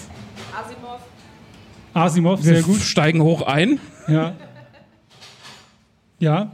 Also das Erste, woran ich denke, ist immer unrealistisch. Also Science Fiction, wenn ich das so denke, mir, das ist ein Film oder irgendwas, was für mich ein realitätsfern ist. Das ist das Erste, woran ich denke. Mhm. Also Fiction steckt ja im Namen. Also es sind immer neue Sachen, die man noch nicht kannte, ja. Weltraum. Aha. Ja. Apropos Weltraum, Interstellar, das wird mir auch gleich, äh, wird Mhm. mir so auch einfallen. Ist schon mal nicht verkehrt. Ich denke auch sehr an Zukunft. Also wenn wir über nicht, noch nicht erreichte Sachen sprechen, auch mit der Apple Vision Pro und so, die jetzt neu rausgekommen ist, Sci-Fi früher gewesen und jetzt Realität. Ich bin ein bisschen überrascht, dass niemand einfach gesagt hat, Star Wars. Oder Star Trek. Ja. Es hat auch noch keiner KI gesagt. Das ist gerade ja so überall. Wer? Der Kai? Ja. KI. Kai. Ähm, ja, da waren schon viele Sachen dabei, die wir auf dem Zettel haben, an die man sofort denkt. Ähm, Sci-Fi ist aber noch mehr und noch größer. Also es fängt nicht im Weltall an und hört bei Star Trek auf, sondern Sci-Fi kann auch in der Moskauer U-Bahn stattfinden. Ähm, wie zum Beispiel das Buch Metro 2033. Das findet nämlich eben dort statt. Ähm, deswegen ist Sci-Fi größer, aber ähm, Sci-Fi spielt viel mit dem, was es noch nicht gibt, muss aber deswegen zwangsläufig nicht in der Zukunft stattfinden, weil Sci-Fi hat oftmals Technologien, die wir so nicht kennen, die aber unsere jetzige Gesellschaft beeinflussen. Also Sci-Fi hat oft Technik wie Virtual Reality, die man vor ein paar Jahren noch nicht kannte, und man packt sie eben einfach in die Gesellschaft und die muss damit umgehen, oder? So ist es. Ähm, es heißt immer Science Fiction, aber vieles, was wir in Science Fiction Büchern oder in Filmen oder Serien oder Videospielen sehen, äh, da arbeiten wir auch aktiv drauf hin. Auf manches möchte man nicht hinarbeiten. Ich möchte nicht in der Oskar, Mos Moskauer U-Bahn leben. Ich will auch nicht in der Nürnberger U-Bahn leben. Ähm, aber es ist ganz interessant, ähm, darüber zu lesen, ähm, weil man sie eben feststellt, wie gut unsere Welt doch eigentlich ist und wie schlecht wir es eigentlich haben könnten. In einer der beiden U-Bahnen habe ich schon geschlafen, das war ganz okay. Ähm, Nürnberg, äh, am Flughafen, ja. Ähm, wenn wir jetzt zu Metro kommen, würde ich sagen, das stellen wir euch kurz vor, das Buch, weil das ist vielleicht so ein bisschen Sci-Fi, fernab eben vom Weltall, was man so noch nicht kennt, was so ein kleiner Geheimtipp vielleicht ist, vom russischen Autor Dmitri Gluchowski, ne? Ja. Das, das kenne ich von Maxe. Äh, wenn ihr auf Spotify geht, lesen und lesen lassen eingibt, dann haben wir da auch schon mal eine Rezi zugemacht. Ähm, ihr kennt den Spotify an den Sachen, äh, den Podcast an den Sachen, die wir schon auf den Tischen verteilt haben. Ihr merkt, wir arbeiten im Hintergrund. Und wir arbeiten auch mit Science Fiction, weil man kann den QR-Code scannen und kommt dann direkt zu genau. uns. Mit dem Nokia 3310 klappt es nicht, aber mit dem Smartphone. Ähm, auf jeden Fall Moskauer U-Bahn und in dem Buch geht es ihm darum, dass es einen atomaren Großkonflikt gab und das Leben an der Oberfläche ist nicht mehr möglich und die Menschen in Moskau fliehen unter Tage. Ohne Schutzausrüstung kann man nicht hoch und unter Tage gibt es kein Licht. Das heißt, die Menschheit hat eine neue Situation, muss sich neu einrichten und daraus entstehen eben Konflikte, die man bislang nicht kannte. Und das ist ganz cool aufgebaut, weil so jede U-Bahn-Station so ein bisschen die eigene Gesellschaft hat. Äh, Die einen haben mehr Geld, die anderen haben irgendwie mehr Ausrüstung. Parallel dazu entstehen Schattenwesen, die eine Gefahr darstellen. Was ich tatsächlich an dem Buch ganz interessant fand, wenn man in einer Stadt lebt, die selbst eine U-Bahn hat und fährt dann mit der U-Bahn durch die U-Bahn, dann kriegt man auf einmal ein ganz anderes Gefühl dafür, weil wenn du vorher noch gelesen hast, ähm, wie die Leute da unten leben und hausen müssen und du fährst dann durch die Gänge und stehst vielleicht bei uns an der, in der U3 ganz vorne und guckst und denkst dir so, ja, zum Fahren ist schon ganz nett, zum Leben ist eher nicht so gut. Tag, Tageslicht ist schön. Und plötzlich sind die Strecken dann auch viel länger, wenn man laufen muss. Ja. Ähm, genau, das wäre so das eine, was wir euch für Science Fiction ans Herz legen würden. Das andere ist Ready Player One von Ernest Klein. Kennt das jemand? Ich sehe zwei Hände. Ich freue mich über drei Hände. Ähm, vier, Vier? sogar. Aber wahrscheinlich den Film. Genau, ich wollte gerade sagen, den Film oder das Buch? Film, okay. Das Buch auch. Ähm, ich habe gehört, dass der Film nicht so gut sein soll wie das Buch, aber ich glaube, das hört man oft, wenn man darüber spricht. Ähm, ich habe den Film nicht gesehen, aber ich habe das Buch gelesen und das fand ich cool. Ähm, auch hier so ein kurzer Abriss, also es geht quasi um eine Dystopie und eine Dystopie ist etwas, das hat man sehr oft in der Sci-Fi. Dystopie bedeutet, der Erde, der Welt geht's schlecht, alles ist so ein bisschen weltuntergangsmäßig und oftmals hat man eine Firma, die an der Macht steht und sozusagen alle Kohle für sich einheimst. einheimst. Und in Ready Player One gibt es eine virtuelle Welt, äh, wo die Menschen einfach sehr gerne hinfliehen, weil es da schöner ist. Und da kann man auch alles machen, einkaufen, leben, Freunde treffen etc. Und der Protagonist erlebt dann auch eben Abenteuer mit Leuten, die er dort kennenlernt etc. Und das ist cool, weil das Buch, das kam 2011 raus und spielt mit Virtual Reality. Und wenn man es damals gelesen hat, dann dachte sich, das ist too much, niemals kann das so geben. Und wenn man heute sich das Thema anschaut, dann sind wir ja schon fast so weit. Große Firmen, die übernehmen, gibt es auch hier und da. Ähm, deswegen äh, ist es spannend, solche Sachen nachträglich noch zu beobachten. Bei Zurück in die Zukunft steht, glaube ich, auch irgendwie 2007 auf dem Tacho oder so. 2000, boah, 2015. 2015 und so ein Hai, der auf mich zukommt, am Kino habe ich noch nicht gesehen. ja, genau. Ja, jemand hat vorhin schon die Apple äh, AR-Brille erwähnt. Also wir sind nicht mehr so weit weg davon, dass wir uns irgendwie daheim einsperren und dann nur noch in der virtuellen Realität mitten, miteinander reden. Ähm, das Schöne ist, Bücher kann man immer lesen. Das stimmt, außer in der U-Bahn, wenn man kein Licht hat. Ja. ja. Ja. wird schwierig, aber, aber ja, kann man immer. Ähm, gut, E-Books, ich weiß jetzt nicht, ob E-Books mittlerweile unter Sci-Fi fallen. Ähm, wer hat denn einen E-Book-Reader zu Hause? Mehrere. Was sind so, wie ist so die Stimmung? Äh, eher Kacke oder Daumen hoch? Buh. Aber richtige Bücher riechen doch so schön, wenn man die frisch kauft.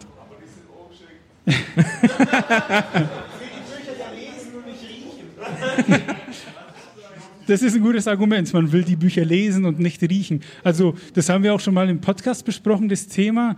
Ähm, und ich als der lesende Part sage, ich war auch früher Team E-Books Pfui und Buch ist cool. Ich sage heute, beides ist cool, denn wenn man mal so einen Ken Follett in der Hand hat mit tausend Seiten, die gebundene Ausgabe und man liest das auf dem Weg zur Arbeit und hält das Ding in den Händen, dann sieht das aus, als hätte man weiß ich nicht, drei Zielsteine aneinander geklebt und muss das Ding irgendwie hieven. Da freut man sich dann doch über den E-Book-Reader, ähm, wenn man da, weiß ich nicht, einfach so eine Scheibe vor sich hat und das mit sich rumtragen kann. Sehe ich das richtig, dass du da mit drei Ken Follets in Urlaub geflogen bist?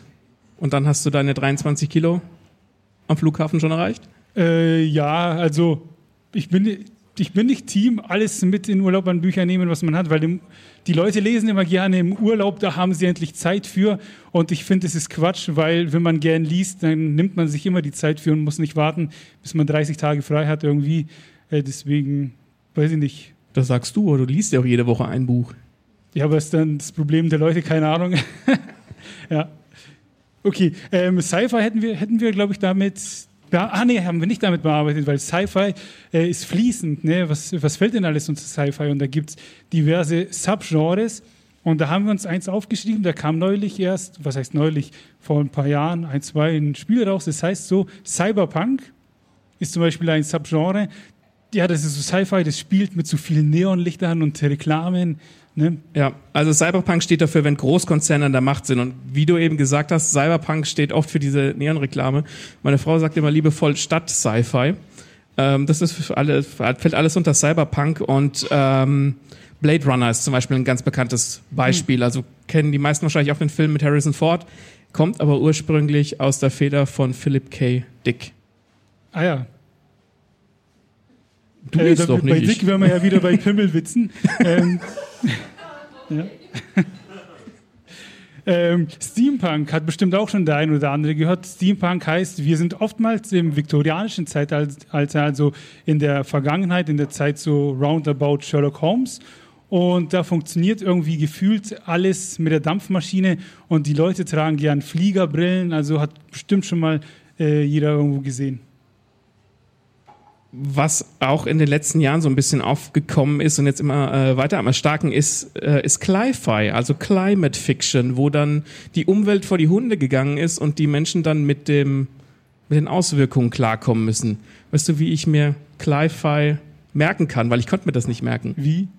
Klei klingt wie Klitoris. Kli- Klitoris-Fiction. Von wegen nur Pimmelwitze. Ähm, Clive, da gibt es ein Gegenteil zu und es nennt sich Solarpunk und ich weiß nicht warum, aber jedes Genre, das irgendwie Punk hinten dran hat, klingt, finde ich, gleich viel cooler. Und Solarpunk, äh, das ist Sci-Fi, da geht es darum, dass tatsächlich Klima Klimakatastrophen abgewendet werden. Und das ist eine schöne Parabel zur Realität. Und man könnte sich fragen, ob wir gerade in einer ähm, hier ähm, Solarpunk stecken oder nicht. Nein, Solarpunk heißt ja, dass wir die Umwelt, quasi die Umweltkatastrophe schon überwunden haben und weiß ich nicht. Würde ich nicht sagen. Deswegen machen wir den Podcast zu zweit, dass wenn der eine was weiß, was der andere nicht weiß, äh, kann er den anderen korrigieren. Und wenn der eine was Dummes sagt, ja. Ja. Haben wir noch eins? Ja, eigentlich haben wir nur noch zu sagen zu Subgenres, da gibt es tausend, da gibt es Space Western, Space Opera, äh, alles was mit Space zu tun hat und ich weiß nicht, Sci-Fi funktioniert einfach überall. Ähm, kann man sich gerne in dem Genre umschauen. Ja. Wir hatten es jetzt gerade schon von ähm, schrecklichen Zukunftsvisionen, die sind für uns der pure Horror. Wie findest du die Überleitung? Äh, Markus Lanz mäßig. Ja. Danke. Richtig gut. Horror. Horror ist das Genre, das uns Angst macht. Also Horror soll uns körperlich und geistig an unsere Grenzen bringen, aber immer noch so, dass wir weiterlesen möchten. Und das ist schon eine Kunst für sich, äh, würde ich sagen. Und ja, man soll sich fürchten, das Buch aber nicht zur Seite legen wollen. Deswegen die Frage wieder an euch. Was macht euch Angst? Äh, enge Räume und der Tod von Menschen, die einem nahe sind. Wow, das ist ziemlich schnell ziemlich dunkel geworden. Engelsstatuen aus Doctor Who. Applaus, Applaus.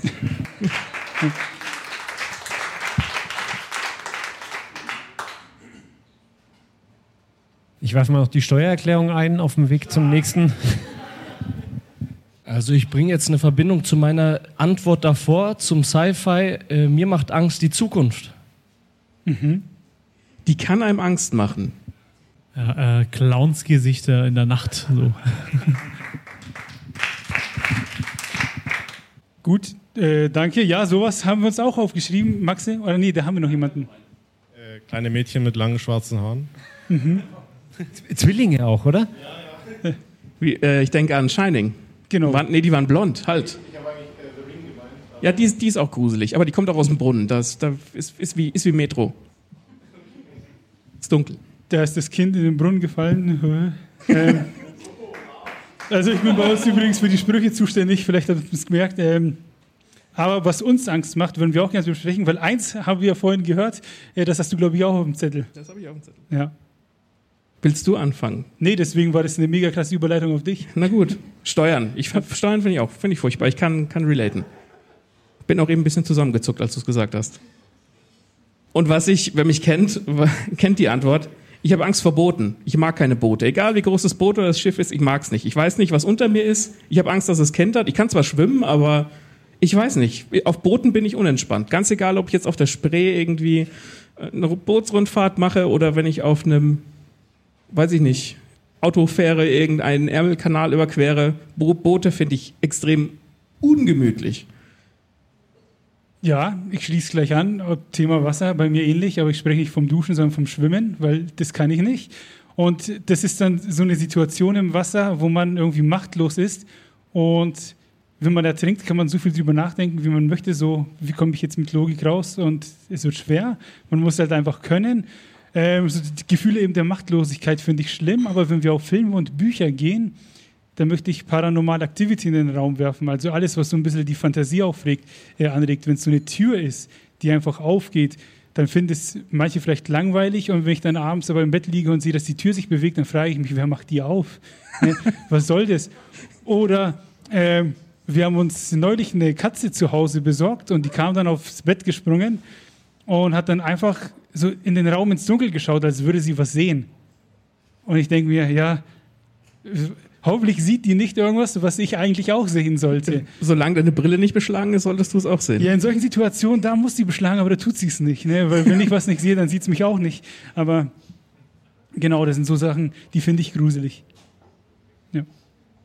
wir haben, oder ich habe eben schon die Angst vor dem Unbekannten äh, angeregt. Und es gibt ein paar bekannte Horrorautoren. Und einer von denen, den kennen wahrscheinlich die meisten, ähm, das ist H.P. Lovecraft. Und Lovecraft ist so zusammen mit Edgar Allan Poe ähm, der Vorreiter des modernen Horror. Und, und Lovecraft steht so für alles, was außerweltlich ist. Irgendwie Tore in Parallelwelten, dunkle Götter, alles, was wir als mit unseren kleinen menschlichen Gehirnen nicht begreifen können.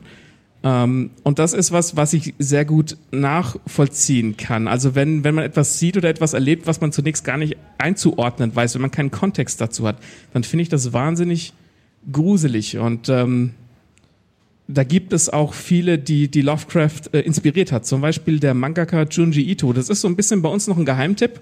Der ist allerdings relativ bekannt in Japan. Und der... Ähm, man sagt immer, er ist der Meister des Page-Turn. Das ist so ein bisschen der Jumpscare im, im Comic oder im Manga. Dass wenn unten links auf der letzten Seite oder unten rechts im Comic äh, die Leute ganz aufgeregt gucken und äh, du drehst um und du weißt, wenn ich jetzt umdrehe, dann ist da irgendwas ganz Schlimmes, was ich sehen werde. Und dieser Mann hat es drauf, diese Bilder eben sehr, sehr eklig und gruselig zu zeichnen. Und der hat sich auch sehr stark von Lovecraft inspirieren lassen. Bei Lovecraft bist du, glaube ich, ein bisschen mehr im Thema als ich. Was würdest du sagen, war das ein Menschenfreund oder war der eher für sich? Das ist ein schwieriges Thema, weil Lovecraft ist auch dafür bekannt, dass er nicht unbedingt sehr äh, zugänglich war für andere Menschen mit anderen Hautfarben. Deswegen Mhm. überspringen wir dieses Thema. Ja, das ich, ich, habe ich nämlich auch mal gelesen, dass er sehr bekannt ist, vom Horror sehr vorangetrieben hat etc., aber der war gar nicht so der, nee. so der Fan von anderen Leuten. Der war kein Fan von anderen Leuten. Vielleicht war das mit dem nächsten ein bisschen anders mit Edgar Allan Poe. Die meisten seiner Geschichten kenne ich tatsächlich aus Simpsons-Folgen. Wie zum Beispiel äh, Der Rabe oder Das schlagende Herz unten im Boden. Kennt bestimmt der ein oder andere. Und bei Edgar Allan Poe, jetzt kommt hier Bücher-Spezialwissen, äh, der hat tatsächlich den ersten Ermittler erfunden, der die Sherlock Holmes-Methode angewendet hat, noch vor Sherlock Holmes. Und das war der Auguste Dupin, wenn ich es richtig auf Französisch ausspreche. Und der hat nämlich eben rückwärts gedacht. Und horrormäßig ist der erste Fall tatsächlich so, dass ein Orang-Utan, wenn ich mich richtig erinnere, äh, einer Frau mit einer Rasierklinge den Kopf abschneidet. Das Und- dauert aber ziemlich lang. ja, er macht es halt einfach, klettert irgendwie die Hauswand hoch und schafft's. Ähm, ist ziemlich horrormäßig, passt zum Thema, aber der Dupin eben hat sich den Raum angeschaut und hat das sich eben erschließen können mit der Methode, die später dann auch Sherlock Holmes angewendet hat. Ja. Das habe ich nicht gewusst. Ja. Fällt mir nichts zu ein. Passt. Genau. So viel zum Edgar Allan Poe. Ähm, dann haben wir noch einen, vielleicht, ich glaube, den kennen die wenigsten, oder? Ich weiß es nicht. Sag doch mal den Namen. Äh, Daumen hoch, falls ihr ihn kennt. Stephen King. Haben schon ein paar gehört. Das ist so der moderne, weiß ich nicht, Überflieger, was das angeht, schon seit zig Jahren mit tausend Büchern. Ich persönlich finde, dass er zwar für Horror bekannt ist, ich finde aber, er schreibt oftmals doch eher Thriller. Also die Geschichte, Geschichten sind skurril und spannend, aber sie machen mir nicht so viel Angst, eher Unwohlsein. Wobei, wenn du sowas hast wie Es mit den bösen Killer-Clowns, würde ich jetzt schon sagen, ist weniger ein Thriller und mehr Horror. Bei Ace würde ich sagen, da hat mir am meisten Angst die Länge gemacht und wie lange er gebraucht hat, die Figuren einzuführen. Äh, ist auch eines der wenigen Bücher, die ich abgebrochen habe, deswegen würde ich andere Bücher von ihm nennen wollen. Soll ich dir sagen, dass das eins der einzigen Bücher, es ist vielleicht sogar das einzige Buch von Stephen King, das ich tatsächlich zu Ende gelesen habe? Ja, gut. Jedes zu Ende gelesene Buch ist gut. Ähm, weiß nicht, gibt es hier Stephen King-Fans? Ähm, haben wir schon gesehen, ne? Was sind so die Steve, äh, Stephen King-Highlights? Was würdet ihr anderen Leuten empfehlen? Friedhof der Kuscheltiere habe ich gehört. Habe ich ja auch noch aus einem Grund draufstehen. Also eine Kurzgeschichtensammlung von Stephen King würde ich gerne empfehlen. Mhm. Äh, Im Kabinett des Todes Mhm. ähm, war meiner Meinung nach richtig geil. Also das war auch so Nahtoderfahrung. Jemand liegt auf der Patientenliege und wird dann operiert und ist bei Bewusstsein. Und das war schon heftig, fand ich. Aber das ist sowas, da, ne, also nicht auf Operationen an lebenden Menschen stehe ich, sondern auf solche Geschichten. ja. Ich bin gerade mehr an dir interessiert als der Geschichte. Also, Äh, Ich fand der Anschlag noch ziemlich gut. Es ist jetzt vielleicht nicht unbedingt Horror-Genre, aber Ein sehr geiles Storyfilm. Ein richtig geiles Buch, finde ich schön, dass es hier erwähnt wurde. Ich danke dir. Wenn die Love Story nicht wäre. Hm? Wenn die Love Story nicht wäre. Die Love Story ist mit das Geilste an dem Buch. Also euch als Autoren kann ich natürlich äh, Misery oder Sie, glaube ich, Mhm. heißt es auf Deutsch empfehlen. Und äh, Christine war das Buch von Stephen King, das mich am meisten äh, aus der Fassung gebracht hat damals.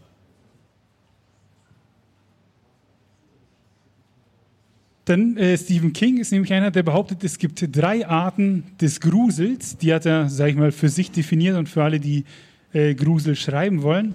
Und die bringen wir euch jetzt auch mal ganz flott näher. Und zwar haben wir einmal den Schrecken, das ist die, die sporadische Angst, das ist der Jumpscare, irgendwas, was plötzlich passiert, uns erschreckt. Wir erholen uns aber wieder schnell. Das heißt, irgendjemand möchte wissen, oh, was ist hinter dieser Tür? Schaut, macht sie auf und plötzlich, ha, keine Ahnung, ist da der Clown. Ähm, erschreckt einen, wir lachen kurz Haar und dann geht's weiter. Ich finde Jumpscares ja eigentlich ziemlich billig.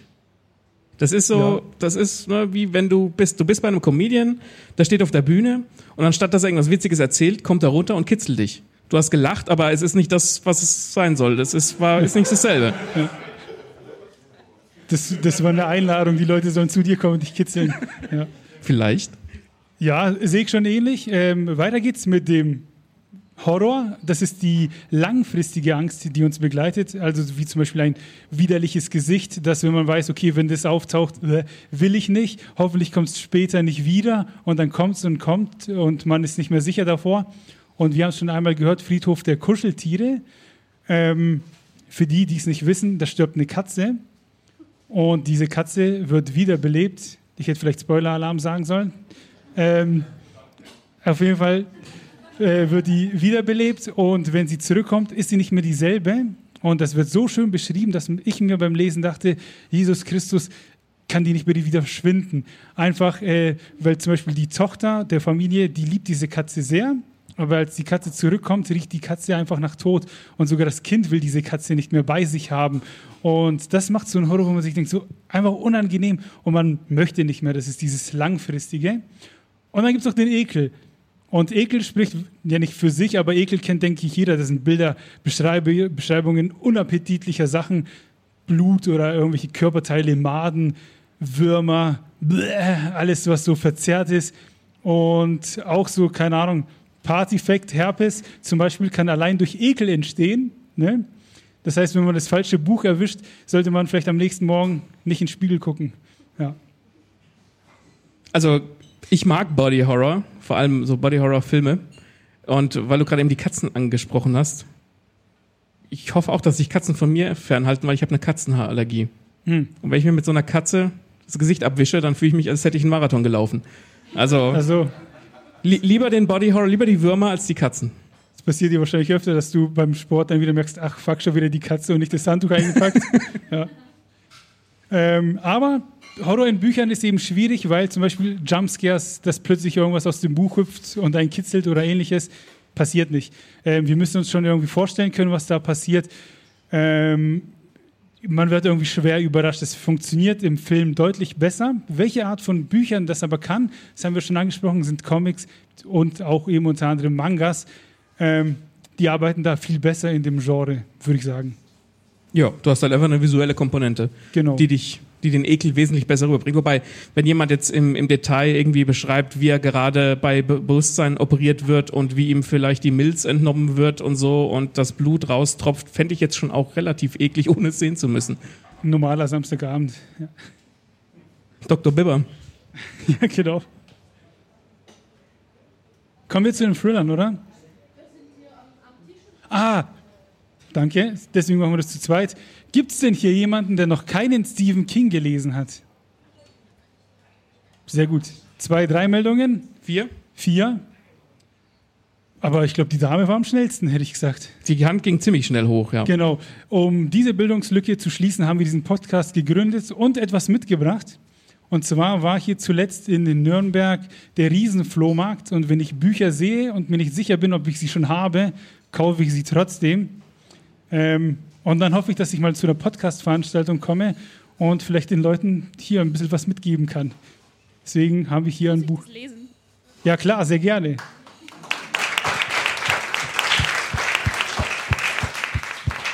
meinen Mann lesen lassen, weil der macht das.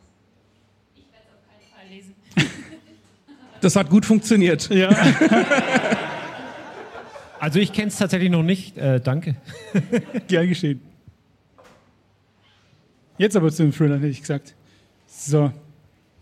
Äh, Thriller. Was ist der Unterschied zwischen Krimi und Thriller? Weiß das jemand? In beiden wird irgendjemand erschossen, äh, Menschen sterben. Ratlose Gesichter. Ja, dann klären wir euch sehr gerne auf. Beim Krimi ist es, Krimi ist es ja so, da haben wir meist den Ermittler Sherlock Holmes, Hercule Poirot, Monk, Columbo. Wen gibt's noch? Pff, Ich schreibe nur, ich lese nicht. ähm, ihr kennt sie alle. Und beim Krimi ist es so, dass wir oftmals einfach den Fall begleiten. Wir schauen dem Ermittler über die Schulter und die Gefahr ist meist schon gebannt, weil die Personen sind ja schon tot, sobald der Ermittler auf dem, auf, ja, Auf die der- Leiche trifft. Auf die Leiche trifft, genau, Servus sagt. Und beim Thriller ist das eben anders. Beim Thriller bleibt die Anspannung stehen, die Gefahr ist noch da. In beiden gibt es das Phänomen Whodunit oder How Catch Them. Äh, Das heißt, wie wird der Täter überführt oder wie kriegen wir ihn? Nur, ja, Max, du willst was sagen? Wer, wer, wie kriegen wir ihn und wie wird er überführt? Du meinst, wer war es oder wie wird er überführt? Das habe ich gerade von meinem Zettel nicht ablesen können, weil die Brille beschlägt, aber du hast recht. Genau. Deswegen machen wir das zu zweit. Deswegen machen wir es zu zweit, genau. Und beim Thriller ist es so, dass wir zwar auch beim Ermittler sind, aber wir sind viel mehr in seinem Kopf. Während Sherlock Holmes die dreckige Wohnung hat, hat er meistens eine dreckige Vergangenheit. Und ähm, es geht viel mehr um Emotionen und eben um Anspannung. Jetzt muss ich kurz spicken. Ja? Ja, ich, ich guck dich nur an. Die Gefahr ist dauerhaft präsent und es muss auch nicht immer einen Mord geben. Also Thriller leben auch von anderen existenziellen, existenziellen Bedrohungen, wie zum Beispiel Erpressung. Ist ja unter, unter. Umständen auch nichts Cooles. Ja, genau. Ich glaube, Thriller sind so ein Ding, ähm, die liest man, ich habe es vorhin bei, bei Science Fiction schon gesagt, man liest Thriller, um sich selbst auch so ein bisschen wohl zu fühlen, weil man eben nicht die Person ist im Buch, die äh, erpresst wird oder die ermordet wird oder die verklagt wird oder die psychisch terrorisiert wird oder was kann so in Thriller noch passieren? Äh, Ein Thriller kann zum Beispiel weitergehen und zum Psychothriller werden. Das ist ein Subgenre. Und im Psychothriller passiert etwas, wie, wie soll ich es beschreiben? Thriller lebt von der Anspannung, Anspannung. Der Psychothriller geht weiter und lässt uns Nervenkitzel erleben. Wenn man einen guten Psychothriller in der Hand hat und am nächsten Tag zur Arbeit geht, dann macht man lieber Überstunden, als nach Hause zu gehen und das Buch weiterzulesen. Ähm, einfach weil Leute in alltägliche, in, in ihrem Alltag gestört werden und oftmals die, die Gegebenheiten so normal sind, dass das tatsächlich uns allen passieren könnte. Und einer meiner liebsten Psychothriller-Autoren ist John Katzenbach. Hände hoch, wer ihn kennt. Einer, zwei, drei. Sehr gut. Ähm, dann würde ich vorschlagen, spätestens übermorgen geht ihr in den Buchladen und äh, schaut euch mal an, was der zu bieten hat, weil der bringt Leute in Situationen, da kommt man beim Lesen ins Schwitzen. Also ich habe Bücher von ihm gelesen, ähm, das war Stress, das, das hat keinen Spaß gemacht, aber eben so gut, dass man weiterlesen möchte. Und wenn ein Psychothriller das mit einem macht, dann macht er seinen Job sehr gut. Und da würde ich jetzt einfach mal ein paar Namen droppen, die ihr euch merken könnt. Und zwar finde ich von John Katzenbach super Das Opfer, Der Patient. Und was habe ich mir noch aufgeschrieben? Die Rache. Das habe ich zuletzt von ihm gelesen. Und eins der bekannteren ist Die Anstalt. Das ist so ein bisschen Mainstream-mäßig. Das finden irgendwie alle cool. War okay. Ja. genau. Das heißt, das sind die Geheimtipps, die du eben äh, fallen gelassen hast. Das sind die Geheimtipps. Wir haben aber tatsächlich noch ein paar bekanntere Thriller-Autoren auf dem Zettel. Mhm. Und einer, den, äh, den kennt jeder, der kommt bei uns oft nicht gut weg. Nee. Über den reden. ähm, das ist so ein bisschen der Rockstar in Deutschland, hätte ich gesagt. Kann sich schon mal, kann sich jemand denken, um wen es geht? Wir sehen eine Meldung. Jawohl. 100 Punkte. Ja. Ähm, gibt aber noch, das ist ein Applaus wert. So. Gibt aber noch ganz viele andere, die es drauf haben, aber wir bleiben kurz beim Fitzek, weil das ist einer, da merkt man, der hat sich mit dem Thema Thriller auseinandergesetzt und der beherrscht sein Handwerk. Aber was er gut macht, macht er leider auch schlecht, weil mit dem fünften Fitzek merkt man irgendwie, der hat ein Schema. Äh, irgendwie ist das alles sehr konstruiert und man weiß, ah, gegen Ende, da kommt doch nochmal eine Überraschung. Also interessiert mich alles, was vorher passiert, eigentlich nicht wirklich. Ich will nur durchblättern und überrascht werden. Das macht ähm, eine andere Autorin zum Beispiel besser, die Charlotte Link. Ich sehe zustimmendes Necken. Ähm, ja, bei der ist es nämlich so, die ist wenig eff weniger Effekt, ähm, wie sagt man, effekthascherisch. Effekthascherisch. Effekthascherisch. Gut, dass ich Autor bin. Ähm, die geht so mehr in die Psyche der Leute rein, beschäftigt sich irgendwie mit den Problemen der Leute. Und wenn man sich denkt, äh, ich will kein Fitzig mehr lesen, aber ich will einen guten deutschen Thriller, dann kann man beruhigt zu Charlotte Link eben greifen. Hm? Du hast Puls. Ich hab Puls. Also, ähm, damit sind wir, glaube ich, schon beim Ende angekommen, oder? Ja. Aber ich würde noch gern den hier, was gibt es noch? Thriller, Legal Thriller und sowas droppen. Ja, du kannst, du kannst jetzt auch noch einen auf Anwalt machen. Wie bei Sci-Fi gibt es auch Subgenres, auch beim Thriller, das ratter ich schnell runter. Legal Thriller zum Beispiel, das sind Justizthriller, großer Name, John Grisham, hat bestimmt auch schon der ein oder andere gehört. Da ist eine Empfehlung, weiß ich nicht, die Firma verfilmt, ich glaube sogar mit, mit Damon. Äh, oder es gibt Spionage-Thriller, da ist der König der John Le Carré. Und es gibt auch ähm, Erotik-Thriller, ich glaube Deep Impact ist da so der Name. Hatten wir Basic Instinct? Nee, Bas der Basic Ja, Instinct, Deep Impact. Deep Impact. passt, da passt der Name vielleicht auch. Je nachdem. Aber genau, genau, also auch in diesem Genre gibt es mehrere Unterkategorien. Würdest du sagen, da beschlägt garantiert die Brille? Bei den Erotik-Thrillern? Ja. Ja. Gut. Und die Hände bleiben auf jeden Fall über der Bettdecke, würde ich sagen. Genau, das war so der Überblick von uns. Abonniert uns gern überall, wo es Podcasts gibt. Folgt uns auf Instagram, ähm, auf Facebook, auf Max, hilf mir. Was es halt so gibt. Nee, Twitter, Twitter- nicht, weil Twitter haben wir gemerkt, irgendwie. Das zieht in Deutschland nicht. Das ist eine seltsame Community. Alles, was wir versucht haben, hat da nicht geklappt. Deswegen Facebook, Instagram. Uns gibt es auf Spotify. Bitte da Sterne da lassen. Ich gucke jeden Tag nach. Und mir geht das Herz auf, wenn ich da eine neue Bewertung sehe. äh, Podigy, ihr kennt, ihr kennt das Gerede der Podcast da einfach überall. Wir sagen vielen Dank. Ich würde sagen, vielleicht starten wir auch irgendwie eine kurze Frage-Antwort-Runde. Ihr könnt uns fragen, was wir geil finden, was wir nicht geil finden. Aber wir wären jetzt eigentlich ziemlich durch und fertig. Genau, mal ein kurzer Zwischenapplaus. Ja.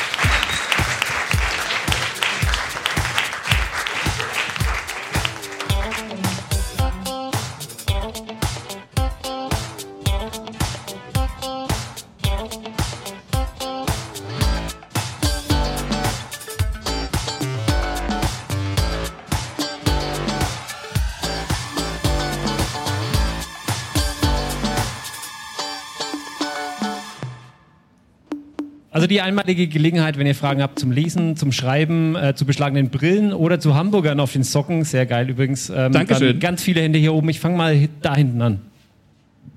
Danke. Ähm, ich habe eine Frage und zwar, ähm, du hast vorhin gesagt, du hast eine sehr, sehr große Bibliothek zu Hause Mhm. und mich würde interessieren, wenn die abbrennen würde, du kommst in das Zimmer rein und darfst noch ein Buch retten, würde ich gern wissen, welches das ist. Das ist. Es gibt eine eindeutige Antwort. Und die ist, es kann nicht nur ein Buch werden, sondern es sind alle meine One Piece Bücher. äh, mein Herz schlägt für One Piece und weiß ich nicht, ich mache die Hamsterbacken ganz groß und nehme alle Bände mit. Ja.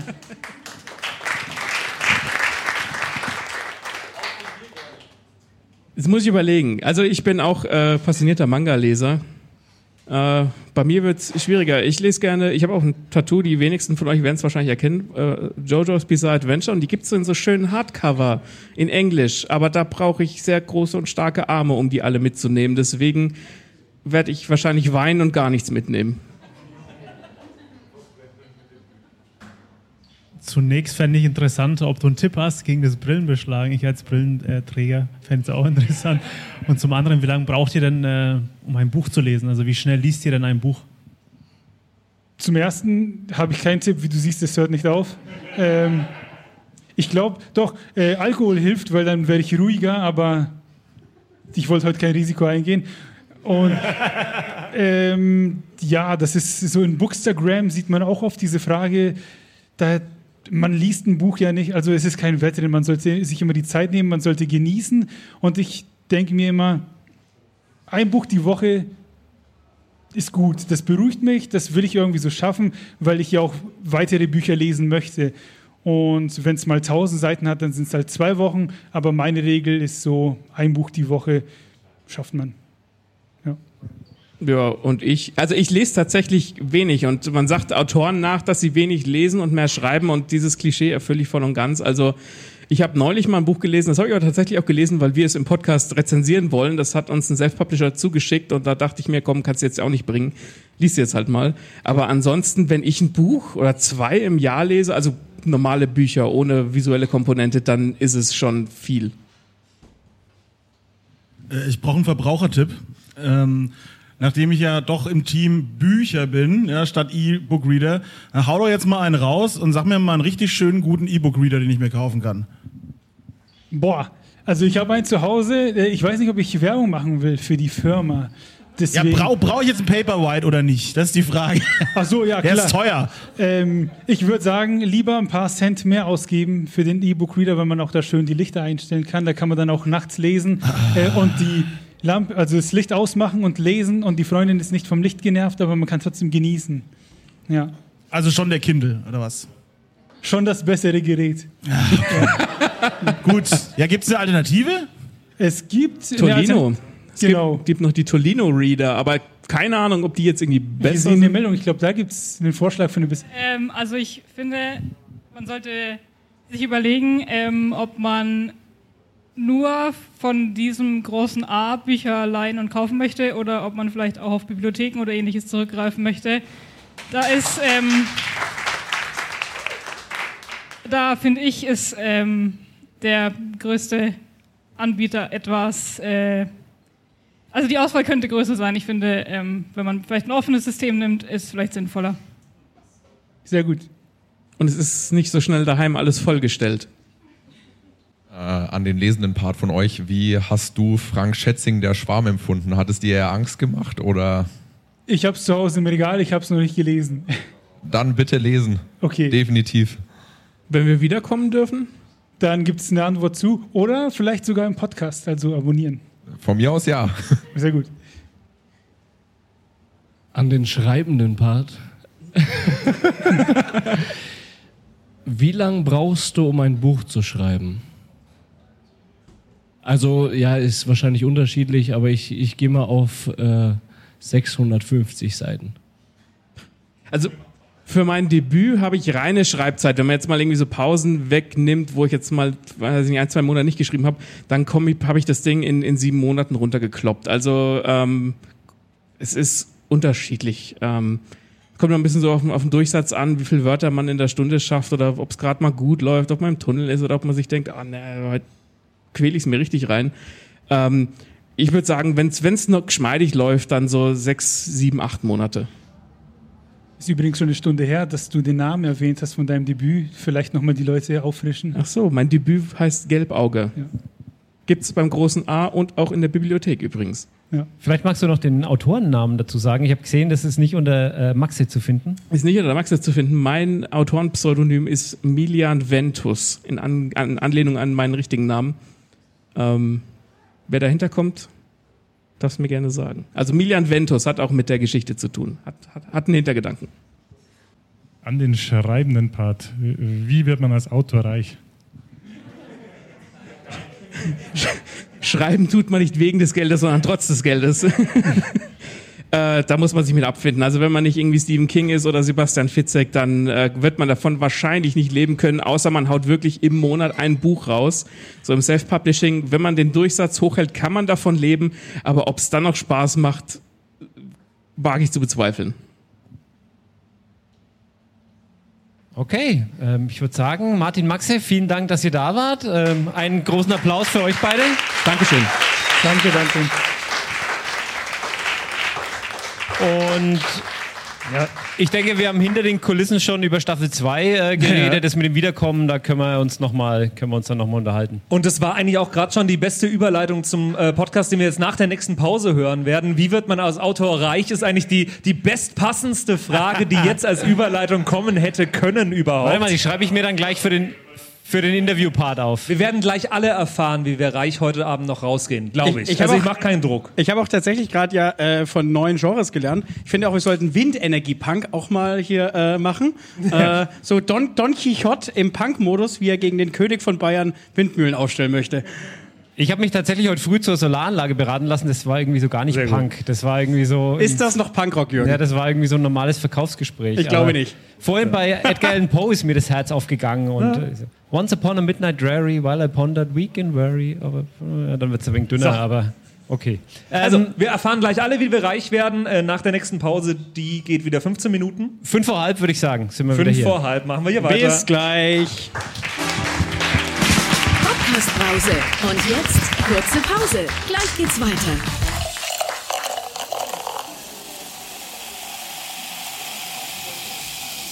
Jetzt ist das zwischen so lang und der Kalli ist immer noch nicht da. Also das, dann mache ich das, dann mache ich das halt hier alleine. Kalli. Nein, aber ich habe keinen Ton. Du hast keinen Ton. Ja, Habe ich jetzt? Jetzt habe ich Ton. Ja, wer zu spät kommt, weißt du? Ich habe mich. Ich habe mich auch gefragt, ob beim Kirchentag auch. Oh, kann doch jemand die Tür schließen? Jetzt bin ich so, vielen Dank. Weiß ich nicht. Hört man viel äh, zu viel Kirche von draußen. Weil ich, ich, ich habe den ganzen Tag schon, wenn ich die Leute höre, DJ Bobo im Kopf. DJ Bobo? Pray. Also ich muss ja ganz ehrlich sagen, ich konnte mich jetzt nicht entscheiden beim nächsten Podcast. Ja? Ja. Der hat einen Titel und einen Untertitel und ich konnte mich nicht entscheiden, ob ich über wundersame Wirtschaftswelt einen, Wortwitz machen mag, somit, weil wir hier in der Wirtschaft sind. Mhm, Oder über Podcast oder über Podcast mit beschränkter Haftung und da habe ich sofort an Tesa und an Patex und so denken müssen. ist geil, jetzt habe ich beide Und- einfach runtergebracht. Ja, so. finde Finde ich, finde ich stark. Was erwartest du jetzt? Ähm.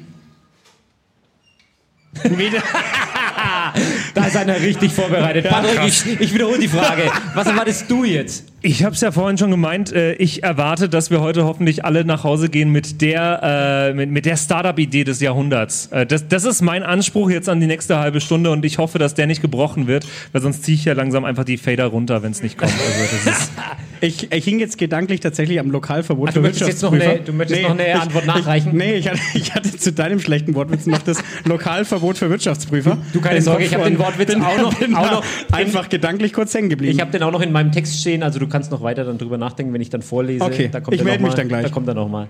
Jürgen? Ich, sorry, ich konnte nicht Jürgen? anders. ja. Nee, vergessen. Okay. ähm, ich weiß schon, worum es gehen wird. Und zwar? Ich finde, dass das Konzept so schön zusammenpasst. Das haben die beiden sehr schön gemacht, ihr mit Thema, nämlich passend zum Konzept vom Afterwork und passend zum Konzept der Podcast-Brause gewählt. Soll ich, darf ich spoilern oder wollt ihr das dann machen? Das ist ja in eurer Ah, Folge na, gar okay, nicht zu das, hören. dann war das schon, das war schon der Spoiler. das Thema ist also wirklich Chaos jetzt dann gleich? Ja, ich glaube, ich, ich glaub, das trifft ganz gut. Nur Ja. Gott durchblickt das Chaos. Ist das vielleicht heute das Thema? Du versuchst immer noch Leute von draußen hier reinzuquatschen, Nee, oder? ich bin auch froh, wenn die draußen Oder andersrum. bleiben. Ja, andersrum. genau. Ja, okay. Draußen, draußen sagte gerade eine Frau zu mir, wir bräuchten alle mehr Jesus, dann hätten wir alle mehr Brot unter den Armen. Und sie meinte den Witz. Das meinte sie tatsächlich so, ernst. Brot brechen und unter den Arm Genau, verteilen. Genau. Das ist noch schlechter als meine Worte. Richtig. Das ist phänomenal. Aber nicht weit. Hast du eigentlich die ganzen Leute, die immer nur zum Pinkeln hochgehen, hast du die irgendwie nicht äh, hier gleich verhaften können?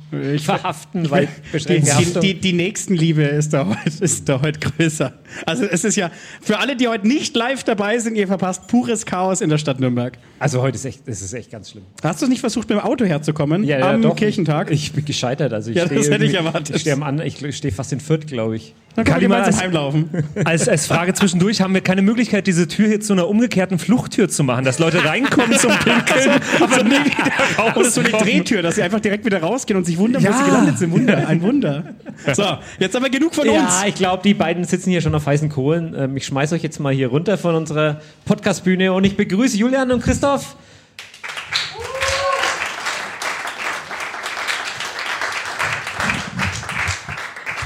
Dankeschön. Und ich habe es euch schon angedroht. Ich habe hier noch schlechte Wortwitze, die ich kurz vorlesen muss, sonst äh, sorry, das ist so zwanghaftes Verhalten bei mir. Die wunderbare Wirtschaftswelt erleben wir, wenn Kali als Gastgeber im Afterwork Freibier für alle ausruft Oder wenn Christoph und Julian sich hinter die Mikrofone klemmen und kuriosen, halbseitenen und schlichtweg kriminellen Geschäftsideen auf den Grund gehen. Betrüger, Erfinderinnen von Schneeballsystemen, windige Gestalten und zum Scheitern verurteilte Ideen, sie alle finden den Weg in diesen Podcast mit beschränkter Haftung. Tada! Ja, äh, dann erstmal herzlich willkommen äh, hier in der, äh, im Afterwork und natürlich auch an den äh, Wiedergabegeräten da draußen. Danke Jürgen für die Einführung. Wir sind natürlich die wundersame Wirtschaftswelt, nicht die wunderbare Habe ich das Wirtschaftswelt. Aha, das habe ich echt Wir verstanden. sind der, Das tut mir- und der das tut mir Podcast leid. mit, aufgefallen. Ich weiß es eigentlich besser, aber es wir sind auch nicht der Podcast mit haftender Beschränkung, sondern der Podcast mit beschränkter Haftung, auch PMBH genannt. Wir machen das Ganze seit zweieinhalb Jahren. Ähm, ihr könnt euch vielleicht noch an das Jahr 2020 erinnern. Da hatten wir plötzlich alle sehr viel Zeit, mussten zu Hause bleiben. Was haben sich Christoph und ich gedacht? Wir haben uns gedacht, wir haben ein Fable für das Aberwitzige, die abgrundtiefen, die abstrusen Themen aus der Wirtschaft. Und da haben wir gedacht, da könnten wir euch doch ein bisschen was erzählen. Und zwar immer rund um dieses Themen der moralisch fragwürdigen Geschäftsidee. Es muss nicht immer illegal sein. Und der zum Scheitern verurteilten Weltidee. Ja, so ein bisschen die Utopie und die Dystopie an der Stelle. Wir haben dann, das hatten wir als zum Scheitern verurteilte Weltideen, hatten wir äh, Despoten-Outplacement, ja, um die in Putin ins Dschungelcamp zu schicken. Ähm, Wäre eine ganz hatten- coole Idee, oder? Mhm. Wir hatten die äh, beim Sportswashing und bei die WM in Katar war die Kegelliga in die arabisch äh, die arabische Kegelliga erfunden oder bei den so moralisch fragwürdigen ähm, Geschäftsideen, was hat man da noch so? Krypto, glaube ich, war noch ein Bei Thema. uns ka- kann man ganz viel über Krypto lernen, man kann ganz viel über Multilevel-Marketing und Schneeballsysteme lernen, äh, wie man es macht und wie man es vielleicht nicht machen sollte. Das könnt ihr alles bei uns in den letzten äh, 30 Folgen bei uns hören, wenn ihr uns abonniert und durchsuchten wollt. Und wir hatten den Aktienindex nach Sternzeichen. Könnt ihr euch äh, ausmalen, ob das moralisch fragwürdiges Geschäftsmodell ist oder die zum Scheitern verurteilte Ja, vor allem die Frage, wie man reich wird, vielleicht, vielleicht dadurch. Worüber wollen wir heute sprechen, Christoph? Heute hat's ja schon, Jürgen hat es ja schon angeteasert, regionalen Bezug und im Intro von der, äh, von hier von der Podcast-Brause kommen ja immer drei im Weckler vor und wir wollen uns mit dem drei von den drei im Weckler quasi beschäftigen und mit den ja, geografischen Herkünften und Herkunftsangaben. Genau. Also zum Kirchentag keine heilige Dreifaltigkeit bei uns, sondern die drei im Weggler. Und vielleicht fangen wir damit einfach mal an. Es werden, es gibt keine genauen Zahlen, das ist alles Geschäftsgeheimnis, aber es werden pro Jahr circa eine Milliarde bis 1,4 Milliarden Nürnberger Rostbratwürste hergestellt. Jetzt wisst ihr ja, die sind alle noch ungefähr bloß so lang. Mal eine Schätzfrage ins Publikum. Ja, also nicht nur den, nicht nur den Weißwurst-Äquator, sondern jetzt den Bratwurst-Äquator. Wie oft reicht es um die Welt? Was schätzt ihr? Also wenn man wirklich eine, eine, eine lange Linie aus allen Nürnberger Rostbratwürstle in einem Jahr machen würde. Nicht besonders lang, dafür umso dünner. Also ich würde sagen, die Länge ist nicht entscheidend. Es geht nur um die Wie war das Technik. Mit dem, mit dem Bratwurstwitzen. Ja. Ihr dürft auch Mehr Bandbreiten oder weniger. angeben. Hm? Ihr dürft auch Bandbreiten angeben. Kommt man einmal um die Erde, kommt man mehrfach um die Erde, kommt man. Ich sage jetzt einfach mal eine Zahl, damit eine Zahl in den Raum geworfen wird, 2,5 Mal um die Erde. Oh. Bitte jemand mehr? Ich sag 10. Oder 10? Wer sagt mehr als 10? Daumen hoch. Nein. Keine Daumen bei mir. Weniger als 2,5? Nee, auch nicht. Du?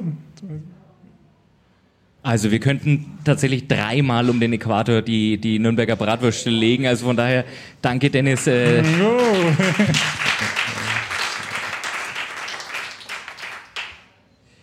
War das schon das Spannendste an den, an den äh, Nürnberger Bratwürsten? Nein. Also man könnte ja auch aus den 1,4 Milliarden könnte man auch ungefähr 460 Millionen drei im Weckler machen pro Jahr. Na, das, das reicht auch für den großen Hunger. Ähm, wir, warum sprechen wir in einem Wirtschaftspodcast über die, über die drei im Weckler? Wenn man sich das mal anschaut, äh, 200 Gramm, das sind so ungefähr 10 Stück, die gibt's im Handel auch mal für 3 Euro, 3,20 Euro. Wenn wir jetzt davon ausgehen, und das sind auch Schätzzahlen, die wir äh, besorgt haben, dass so 50 Prozent der Nürnberger Rostbratwürste werden in Discountern verkauft in der Republik, dann kommt nochmal der Lebensmitteleinzelhandel, also die, die Supermärkte dazu. Wir reden also da bestell, schnell mal über 500 Millionen Euro Handelsumsatz und dann ist die Gastronomie noch nicht dabei, weil ihr wisst ja, das drei, ne, die drei Weckler da draußen, die gibt's dann für etwas mehr. Also wir reden über einen gewissen Wirtschafts, äh, um einen gewissen Umsatz. Wir haben uns auch mal ein bisschen kundgetan. Ungefähr 150 Herstellbetriebe stellen äh, Nürnberger Rostbratwürste her, 1000 Arbeitsplätze. Und dass man mal so ein Gefühl dafür bekommt, warum man über die, in der Wirtschaft auch über die drei im Weckler sprechen kann. Was ist jetzt aber das Spannende dran, warum es Nürnberger Rostbratwurst heißt?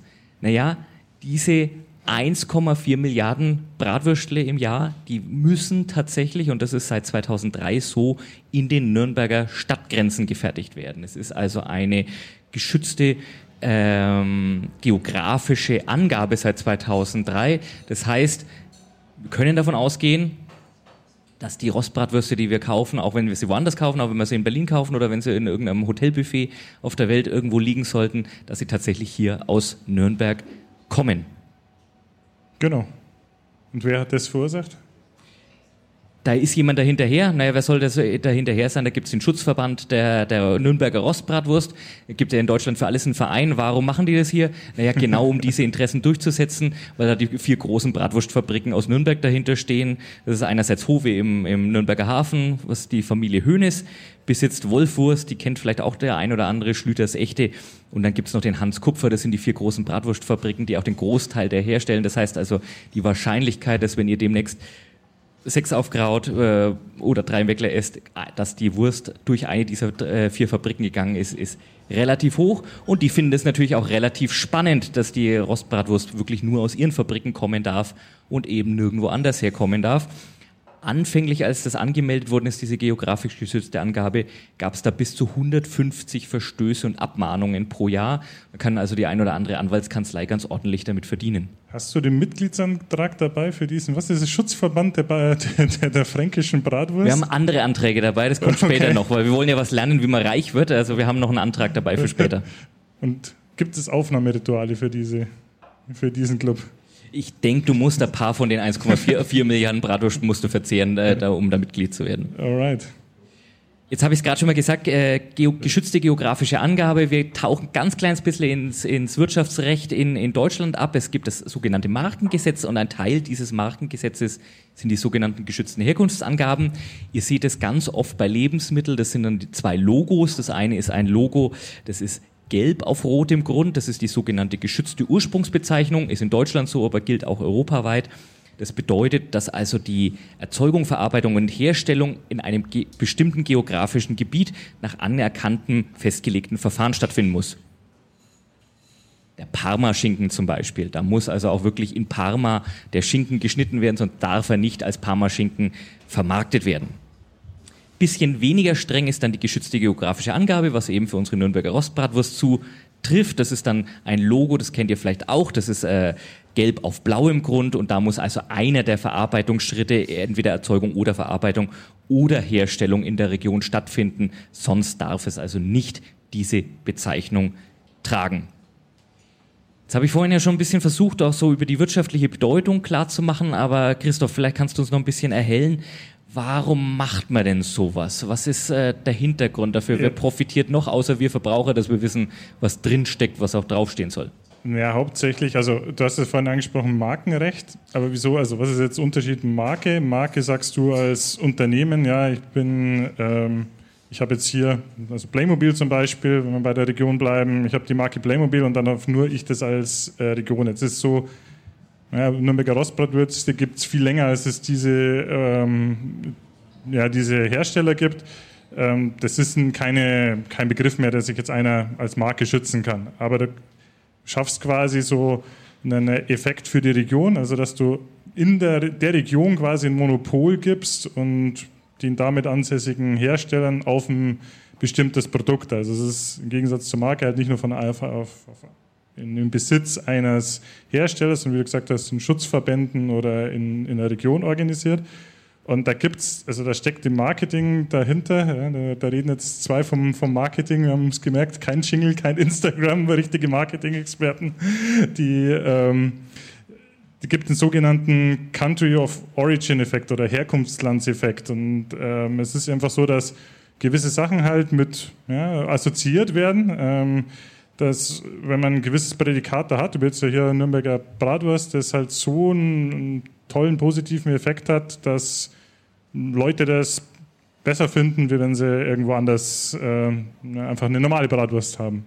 Ähm, zu, den, zu den Country of Origin Effekt, da gibt es auch ein paar also es gibt ein paar Länder, die sind anscheinend, ähm, also wir kennen alle Made in Germany oder so, wo das, äh, das Prädikat verwendet wird, aber da gibt es so ein paar Länder, da kannst du anscheinend auch Scheiße zu Gold machen, im wahrsten Sinne des Wortes oder fast. Also jetzt mal eine Frage in, auch wieder eine Frage ans, ans Publikum. Ich habe zwei Fälle dabei. Einer ist ausgedacht, einer ist reell. Und ihr müsst jetzt erraten, also Daumen oh, mit Daumen hoch und Daumen runter, welcher tatsächlich äh, genutzt wurde. Es ist einmal, also ein Land, das ja immer wieder ganz, ganz hervorragend ruft, benannt Schweden. Ist es der schwedische Morast oder auch ein sehr positiv assoziiertes Land Brasilien? Ist es der brasilianische Schlamm? Also was ist frei erfunden? Ist es der schwedische Morast? kurz abstimmen, wer glaubt, dass es den schwedischen Morast wirklich gibt, dann Daumen nach oben. Wenn ihr glaubt, das ist eine Erfindung von Christoph gerade, dann Daumen nach unten. Ich sehe viel mehrheitlich Daumen nach oben, aber es ist nicht eindeutig. Wer glaubt denn, dass der brasilianische Matsch das wirkliche Produkt ist und der, das, äh, und das sehe ich mehr grüne Punkte als rote Punkte. Christoph, magst du es auflösen? Ich mag es auflösen. Es gibt ein Axe das, wie ihr sehen kann, mit Brazilian Hot Mud. Also, also ihr könnt euch, wenn ihr wollt... ja, auch beim großen A zu bestellen. Wenn ihr, genau, beim großen A zu bestellen, wenn ihr euch mal so richtig abwaschen wollt unter der Dusche, ja, mit brasilianischem Matsch, ole, ole. Also Sachen, von denen ich auch nicht gedacht habe, dass ich sie brauchen kann, aber äh, gut. Ja, gut weil wir gerade schon über den Country of Origin Effekt gesprochen haben, Made in Germany, das ist ein, Be also ist ein Begriff, vor allem im Autobau, im Maschinenbau. Mal schauen, wie lange das gerade im Autobau noch äh, der Punkt ist. Also es wird einer Mar es wird einer Marke, es wird einem Herkunftsland ein gewisses Attribut zugeschrieben, das dann natürlich im besten Fall positiv sein soll, was uns als Konsumenten eine gewisse Orientierung geben soll und auf der Möglichkeit geben soll, einen höheren Preispunkt zu erzielen für diejenigen, die es verkaufen. Das ist der Hintergrund des Ganzen und deswegen macht man sowas wie Marken und sowas wie Ursprungseffekte. Weil, wenn man es zum Beispiel nicht macht, also was dann so ein gegenläufiger Effekt ist, sogenanntes Foreign Branding, du machst dir das zu eigen, ähm, um so zu tun, als wärst du aus dem Land. Also Beispiel, äh, die Modemarke Bruno Banani, klingt italienisch, ist aber die deutsche Modemarke. Oder zum Beispiel ähm, Hagen klingt wie ein skandinavisches Eis, ist eine amerikanische Marke und so. Und durch diese Schutzeffekte versuchst du halt genau das halt zu unterbinden. Ich habe eine, ich, ich habe mich mal zehn Jahre lang als Unternehmensberater verdingt da kommen normalerweise ein Bu, danke, dass es nicht, dass es nicht kommt an der Stelle. Und hat er also auch Bau, äh, mittelständische Brauereien aus Deutschland beraten dürfen. Es gibt ein hessisch Löwenbier und die haben also mal zwei, drei Jahre lang einen Wahnsinnsabsatz nach China gehabt. Ganze Schiffscontainer und das ist für so eine mittelständische Brauerei, ist das super viel Absatz, weil der dortige Abnehmer den Unterschied zwischen Lö hessisch Löwenbier und Münchner Löwenbräu nicht so gut gekannt hat und sich gedacht hat, oh nee, deutsches Bier, geil, da kann ich mal so richtiges Geschäft machen. Das ist, glaube ich, genau da an der Stelle hat er dann irgendwann gemerkt, hoppla, das ist ja gar nicht das, was ich da eigentlich eingekauft habe. Ja, weißt du, Bier sagst, da gibt es dann auch so Effekte mit diesem Schutz. Also äh, gibt eine, ähm, eine ähm, Paulaner, glaube ich, war es in, in München, die haben dann eine neue Brauerei gebaut und es, was eine geschützte Angabe ist, ist zum Beispiel Münchner Bier und das ist auch Oktoberfestbier. Und die mussten die dann so bauen, ja, dass die, die also die, das Brauhaus noch innerhalb der Stadtgrenze steht, aber dann so die Abfüllung ist dann schon außerhalb der Stadtgrenze und wenn sie das außerhalb gemacht werden, dann dürfte es halt nicht mehr Oktoberfestbier und nicht mehr Münchner Bier heißen. Genau. Wer da super scharf ist, und das ist auch ein Produkt, das ihr alle kennt, ich weiß nicht, ob es der Kali hier ausschenkt im Afterwork, aber Champagner. Das ist auch eine der, der Schutzverband der Champagnerwinzer ist auch einer der schärfsten der Welt, der darauf achtet. Ähm, Champagner ist eben der Schaumwein, der wirklich nach den festgelegten Regeln und auch wirklich nur mit den Weintrauben aus der Champagne gelesen werden darf, macht dann aber auch mal schnell 385 Millionen Flaschen im Jahr aus. Und wegen der ganzen Gärzeit in der Flasche und so weiter, man geht davon aus, dass 1,5 Milliarden Flaschen da irgendwo rumliegen. Auch da gibt es einige wenige ganz große Hersteller, die den Markt und die verschiedenen Marken beherrschen. Aber der Schutzverband dahinter, der ist so scharf, dass sie es also wirklich alles andere verboten haben. Kein anderer Schaumwein weltweit darf sich so nennen. Äh, ne? gibt in ähnlich hergestellte Weine, die aber nicht aus der Champagne kommen, kriegen eine eigene Bezeichnung. Und es ist also sogar so scharf, dass die eine Anwaltskanzlei einem Schweizer Ort auf den ähm, hinterher gejagt haben, der halt zufällig in der französischsprachigen Schweiz auch Champagner heißt und die halt auch einen Wein gewinzert haben, der halt irgendwie Wein aus der Champagne heißt. Nee, darf er jetzt nicht mehr heißen. Die sind sogar so scharf, die dürfen, man darf nicht einmal mit den Attributen, denen wir allen Champagner zuweisen, werben. Es gab mal eine deutsche Elektronikkette, die hat geworben mit Sekt bezahlen, Champagner bekommen ne, kam ganz schnell die Abmahnung ins Haus. Also die sind sehr, sehr dahinterher, dass niemand anders ihren Champagner äh, benutzt.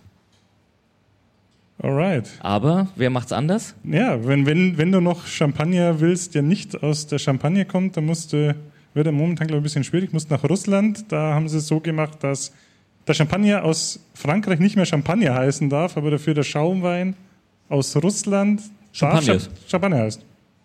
Aber es zeigt wieder, es gilt halt dann nur innerhalb der, Genau. der EU. Macht das Sinn? Nee. nee. Kann man machen? Ja, ist dann aber halt scheiße. Schauen wir uns mal an, was ist denn in Deutschland sonst noch so geschützt? Jetzt haben wir schon über Champagner gesprochen, wir hatten schon über Münchner Bier gesprochen. Wir haben eine Karte dabei, die zeigen wir auch gleich, aber vorher wollte ich euch fragen, was glaubt ihr denn in Deutschland? Und wir reden ja hauptsächlich über Lebensmittel, möglicherweise auch über Getränke. Was ist denn am meisten ursprungsgeschützte Kategorie in Deutschland? Klingt nach einer offensichtlichen Fra nach einer offensichtlichen Antwort. Wer traut sich das denn zu fra äh, einen Tipp abzugeben? Also wir haben Bier Bier. gehört, das ist die sehr naheliegende Liegende Antwort. Antwort. Traut sich noch jemand eine andere Antwort zu? Brot. Brot, Mhm. interessant. Wir haben hier drüben auch Schnitzel gehört. Ähm, euch wird die Lösung aber trotzdem nicht verwundern. Es ist Schnaps. Schnaps sind die meisten ursprungsgeschützten Produkte. Da haben wir wirklich von der Küste bis an die Berge, da können wir den ostpreußischen Bären fangen, der ist geschützt und das Ettaler Klosterkümmel und der Schwarzwälder Kirschwasser und natürlich die Fränkisch, der fränkische Obstler ist geschützt und das Emsländer Korn. Also da hat wirklich jede Region ihren eigenen Schnaps, der geschützt ist und äh, entsprechend verarbeitet werden muss. Alright. Nach Schnaps. Und jetzt vielleicht die, die Frage, was. ko- Oh, Ah. sehr aufmerksam. Ist das ein Original Fränk ein fränkischer? Oh, das War- war- war das abgesprochen? Nein. Applaus.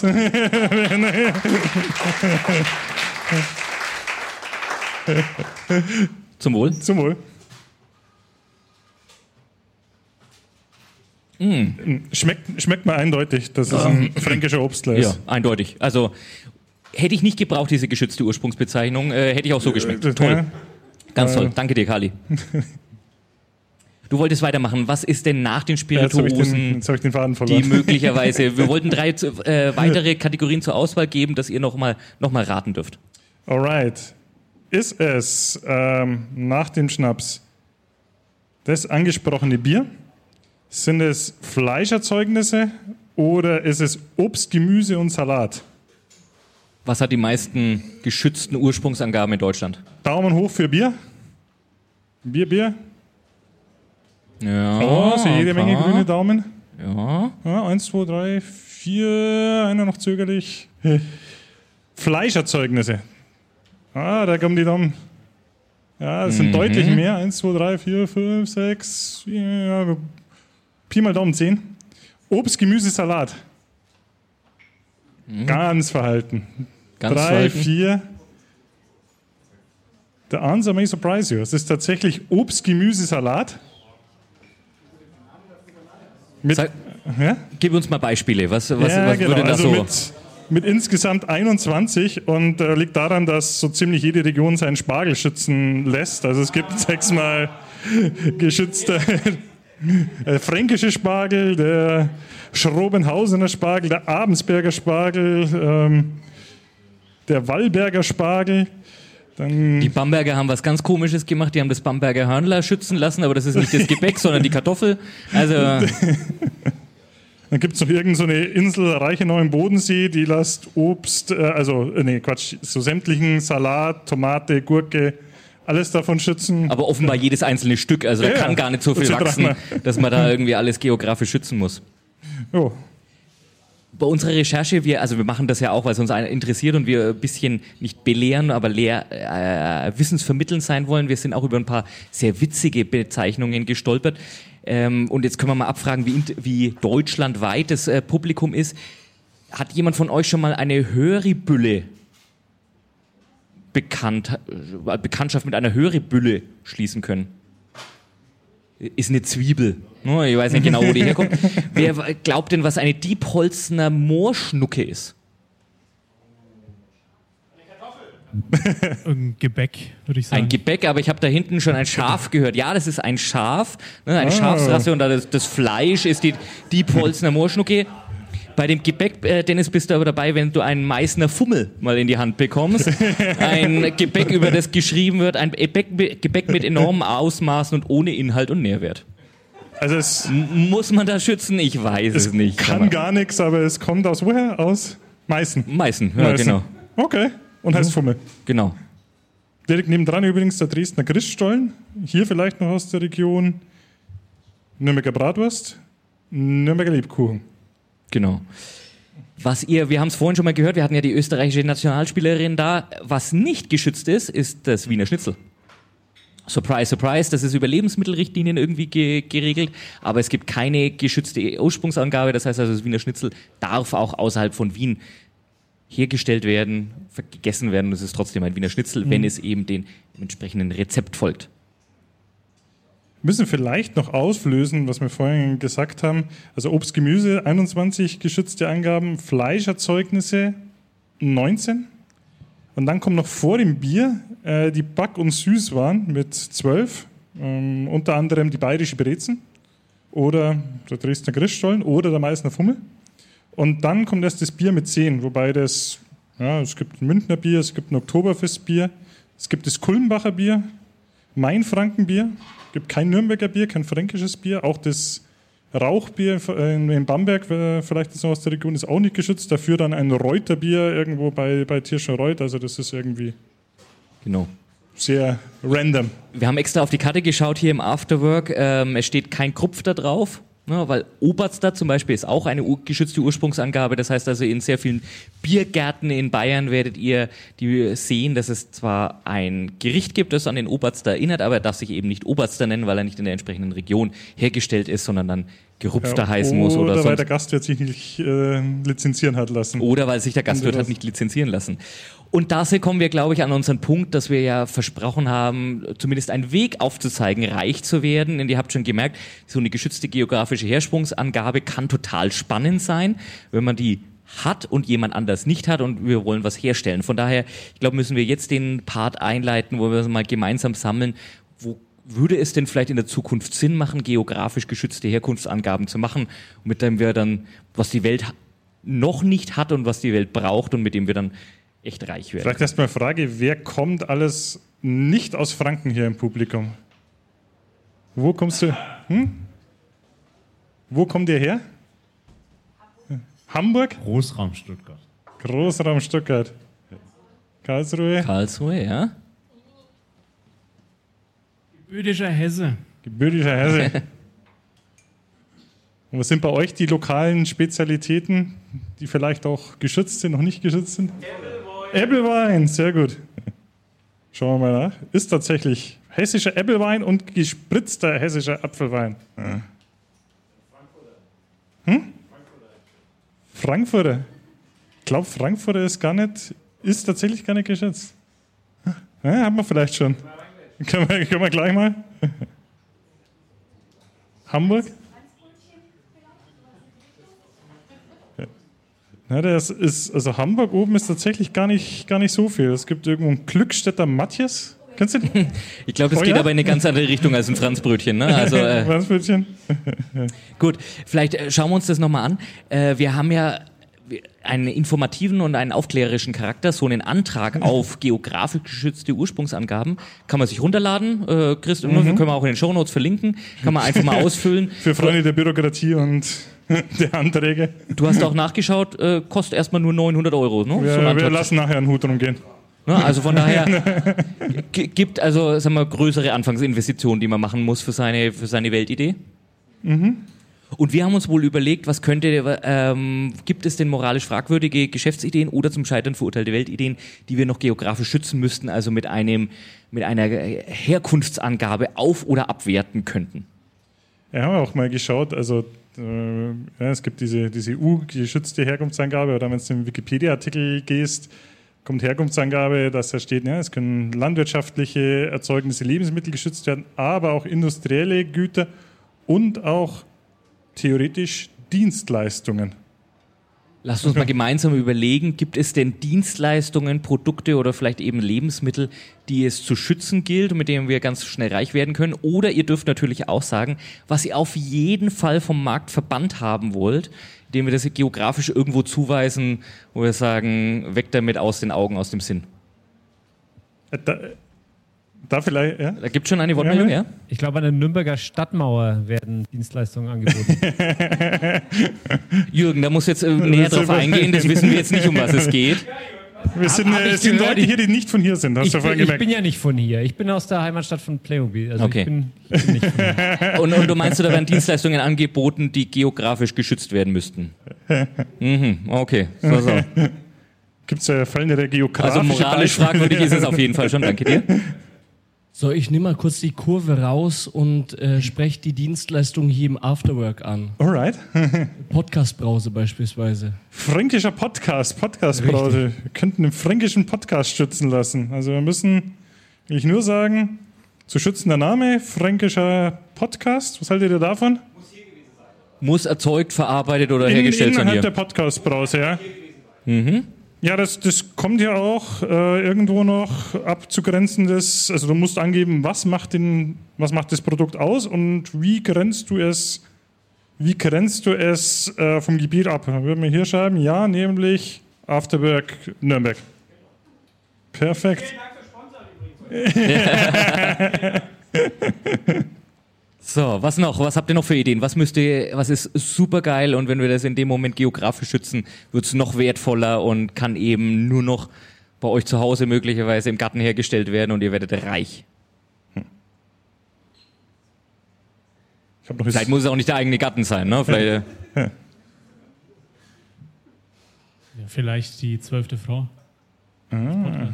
Zwölfte Frau als Podcast, das heißt, das wäre dann die Nürnberger zwölfte Frau? Hat Ja, aber dann wieder nichts mit dem Frauenprogramm zu tun, ne? Also das müssen wir ganz Da klar muss machen an man der Stelle. Ja, mit Ja. der Bezeichnung, aber es ist ja der Frauenfußball-Podcast, also ein Unikum. Ich kenne nicht so viele in Deutschland oder zumindest hier in der Region. Deswegen wäre es eine Überlegung wert. Okay. Mit dem nötigen Kleingeld. Nee, dass man Also- Frauenfußball-Podcast nur über dich feststellen kann. Also ich glaube, da, da ist der Wunsch gemein, ne, dass es keine zum Scheitern verurteilte Weltidee ist, ne? Ey, Ich, ich habe da noch zum Scheitern verurteilte Weltidee, was du das gerade mit, mit dem Club ansprichst, auch eine regionale Sp- Spezialität, vielleicht sogar auch eher eine Marke, weil die genau einem Verein zuordnen war, sind ja dramatische Abstiege. Also vielleicht wollen wir auch den Meisterabstieg, den Pokalsiegerabstieg eintragen und den Club dadurch sanieren, dass er dann jedes Mal Lizenzgebühren Gebühren bekommt, wenn jemand als Meister oder als Pokalsieger absteigt. Also du meinst der Nürnberger Abstieg dann als geografisch geschützter Begriff? Ja, genau. Weiß aber nicht, was so oft vorkommt. Also von daher weiß ich nicht, was so eine. ich sehe schon, Ich wollte gerade sagen, richtig Freunde. die- wir die Kurve? Chancen sind gegeben. Alright. Weißt du, was du vorhin angesprochen hast, äh, also was ich mir dann auch noch gedacht habe, wie du es gesagt hast, mit den, ähm, ja, also die dürfen, müssen alle in Nürnberg hergestellt werden. Und dann haben wir uns so vorgestellt, ja, was würde denn passieren, wenn die ganze Welt auf einmal nur noch Nürnberger Bratwürste essen würde und irgendein Ernährungsberater kommen drauf, das ist das Superfood schlechthin. dann müssten die alle in Nürnberg hergestellt werden. Dann wäre irgendwie, glaube ich, die ganze Stadt nur noch, würde nur noch aus, aus Wurstfabriken bestehen. Ja, die Mieten würden ins Astronomische steigen, weil ja, du bist ja irgendwo limitiert. Und dann haben wir gedacht, ja, haben wir vielleicht irgendwas, also gibt es irgendwas, was, ähm, auf was die Welt verzichten könnte. Also bei mir sind es Innereien, Kutteln oder so. Da, hm, wär die, Welt, die Welt wäre besser ohne, ohne Kutteln. Persönlich mag ich jetzt auch keinen kein Bressack oder so. Und dann gedacht, wir suchen uns vielleicht hier irgendwo so im Fränkischen so ein ganz kleines Kaff, vielleicht auch irgendeine Gemeinde, die, die, die Geld braucht, die aber ganz klein ist und schützen dort irgendwie so eine, so eine Angabe und dadurch naja, hättest du gar nicht mehr den Platz, dann irgendwo zum Beispiel. du willst quasi den Nachschub Ich will den begrenzen. Nachschub begrenzen, ja, künstlich verknappen. Okay, okay, klingt gut, klingt gut. Gibt es da vielleicht noch was, was ihr, wo die Welt ein besserer Ort wäre? Ohne? Können das gerne auch als Diss für die Ex-Freundin nehmen, ne? so keine Ahnung. Die, die Fürther Südstadtschlampe oder so. Ne? Wir sind der letzte Podcast des Abends. Ne? Also, äh, wir, wir läuten, äh, Es wir läuten Abgesang ein. Punkt 22 Uhr, Julian. Punkt 22 Ja, aber draußen ist Kirchentag, also äh, ich fühle mich, fühl mich nicht wohl. Nein, nicht, oder? Nee. Alright. Wir haben auch schon mal eine Folge über, äh, über die Russenmafia gemacht und das Russeninkasso. Ist das vielleicht was, was geografisch geschützt werden sollte? Auf jeden Fall. Äh, Meinst du? Oder meinst du, es hilft uns nicht, um reich zu werden, sondern eher, um ein paar aufs Maul zu kriegen? das ich glaube jetzt weiteres, aber würde zumindest auch den Nachschub begrenzen. Das würde es auf jeden Fall. Das würde es auf jeden Fall. Wenn ihr nicht wollt, dass wir äh, von der Russenmafia eins aufs Maul bekommen, dann hört uns an, äh, abonniert uns, hört unsere Kanäle durch, es bleibt uns weiterhin gewogen, empfehlt uns weiter. Und wir sagen an dieser Stelle äh, Tschüss, vielen Dank fürs Zuhören, bleibt uns gewogen. Danke. Vielen Dank, es war mir ein Bratwurstfest.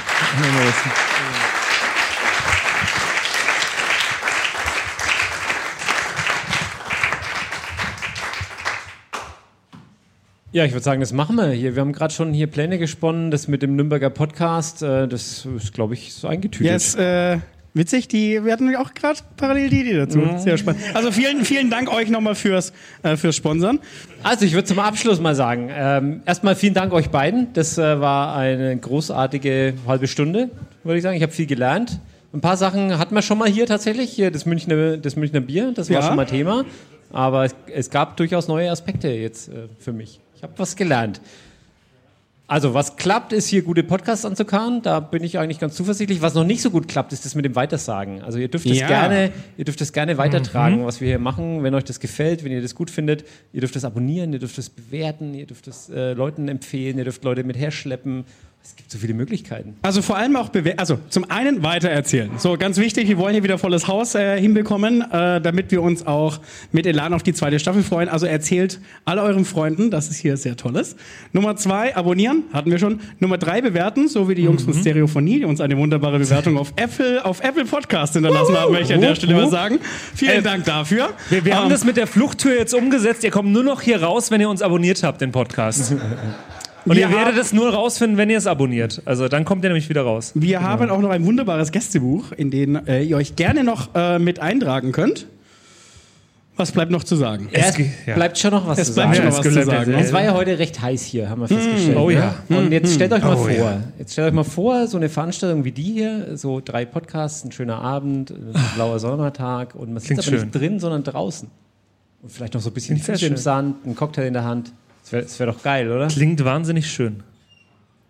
Jürgen. Sagst du es oder sag ich's? Gibt's das denn? Kann ich das irgendwie Ja, es- so sehen? Es wird es bald geben. Es gibt nämlich sehr, sehr bald eine neue Ausgabe der Podcast-Brause. Also die nächste äh, Podcast-Brause hier im Afterwork ist natürlich wie gehabt Erster erster, Mittwoch. Mittwoch. im Monat, nächsten Monat im Juli äh, hier wieder. Aber es wird vorher schon mal so eine, so eine Zwischen-Bonus-Episode der Podcast-Brause geben. Und, ähm, genau. Also wir wurden angefragt, ob wir nicht am, am Stadtstrand hier an der, was ist das, die Wörder- die Lieblingsstrand Wörderinsel heißt er dieses heißt das? Jahr. Lieblingsstrand. Der Lieblingsstrand. Ob wir nicht äh, mit unseren Lieblingspodcasts auf den Lieblingsstrand Ja. kommen wollen und dort einen äh, wunderschönen Abend verbringen. Und das wird der letzte Mittwoch im Juni tatsächlich Oh ja? sein.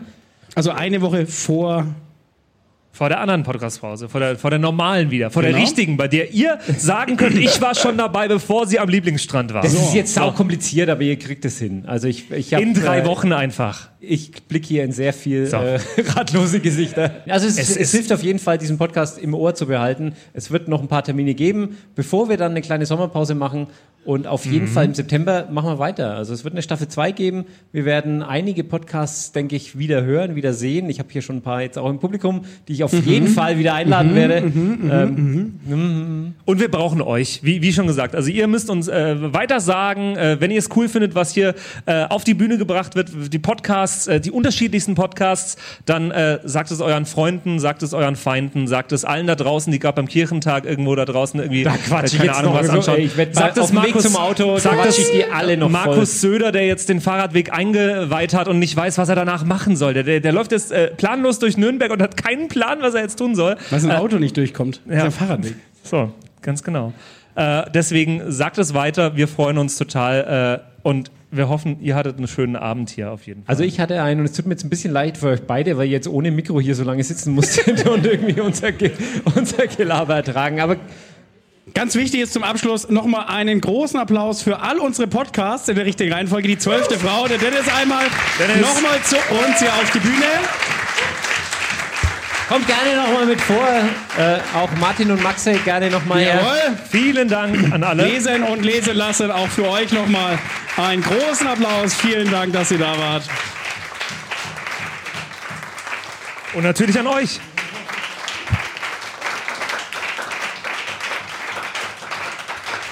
In Ja. diesem Sinne, das war die Podcast-Brause Nummer 5. Wir hören uns in der Halbzeit Jause. Und bis dahin, kommt gut nach Hause, bleibt noch mit uns hier, feiert ein bisschen. Tschüss, bis zum nächsten Ciao, Mal. ciao. Macht's gut, schönen Abend.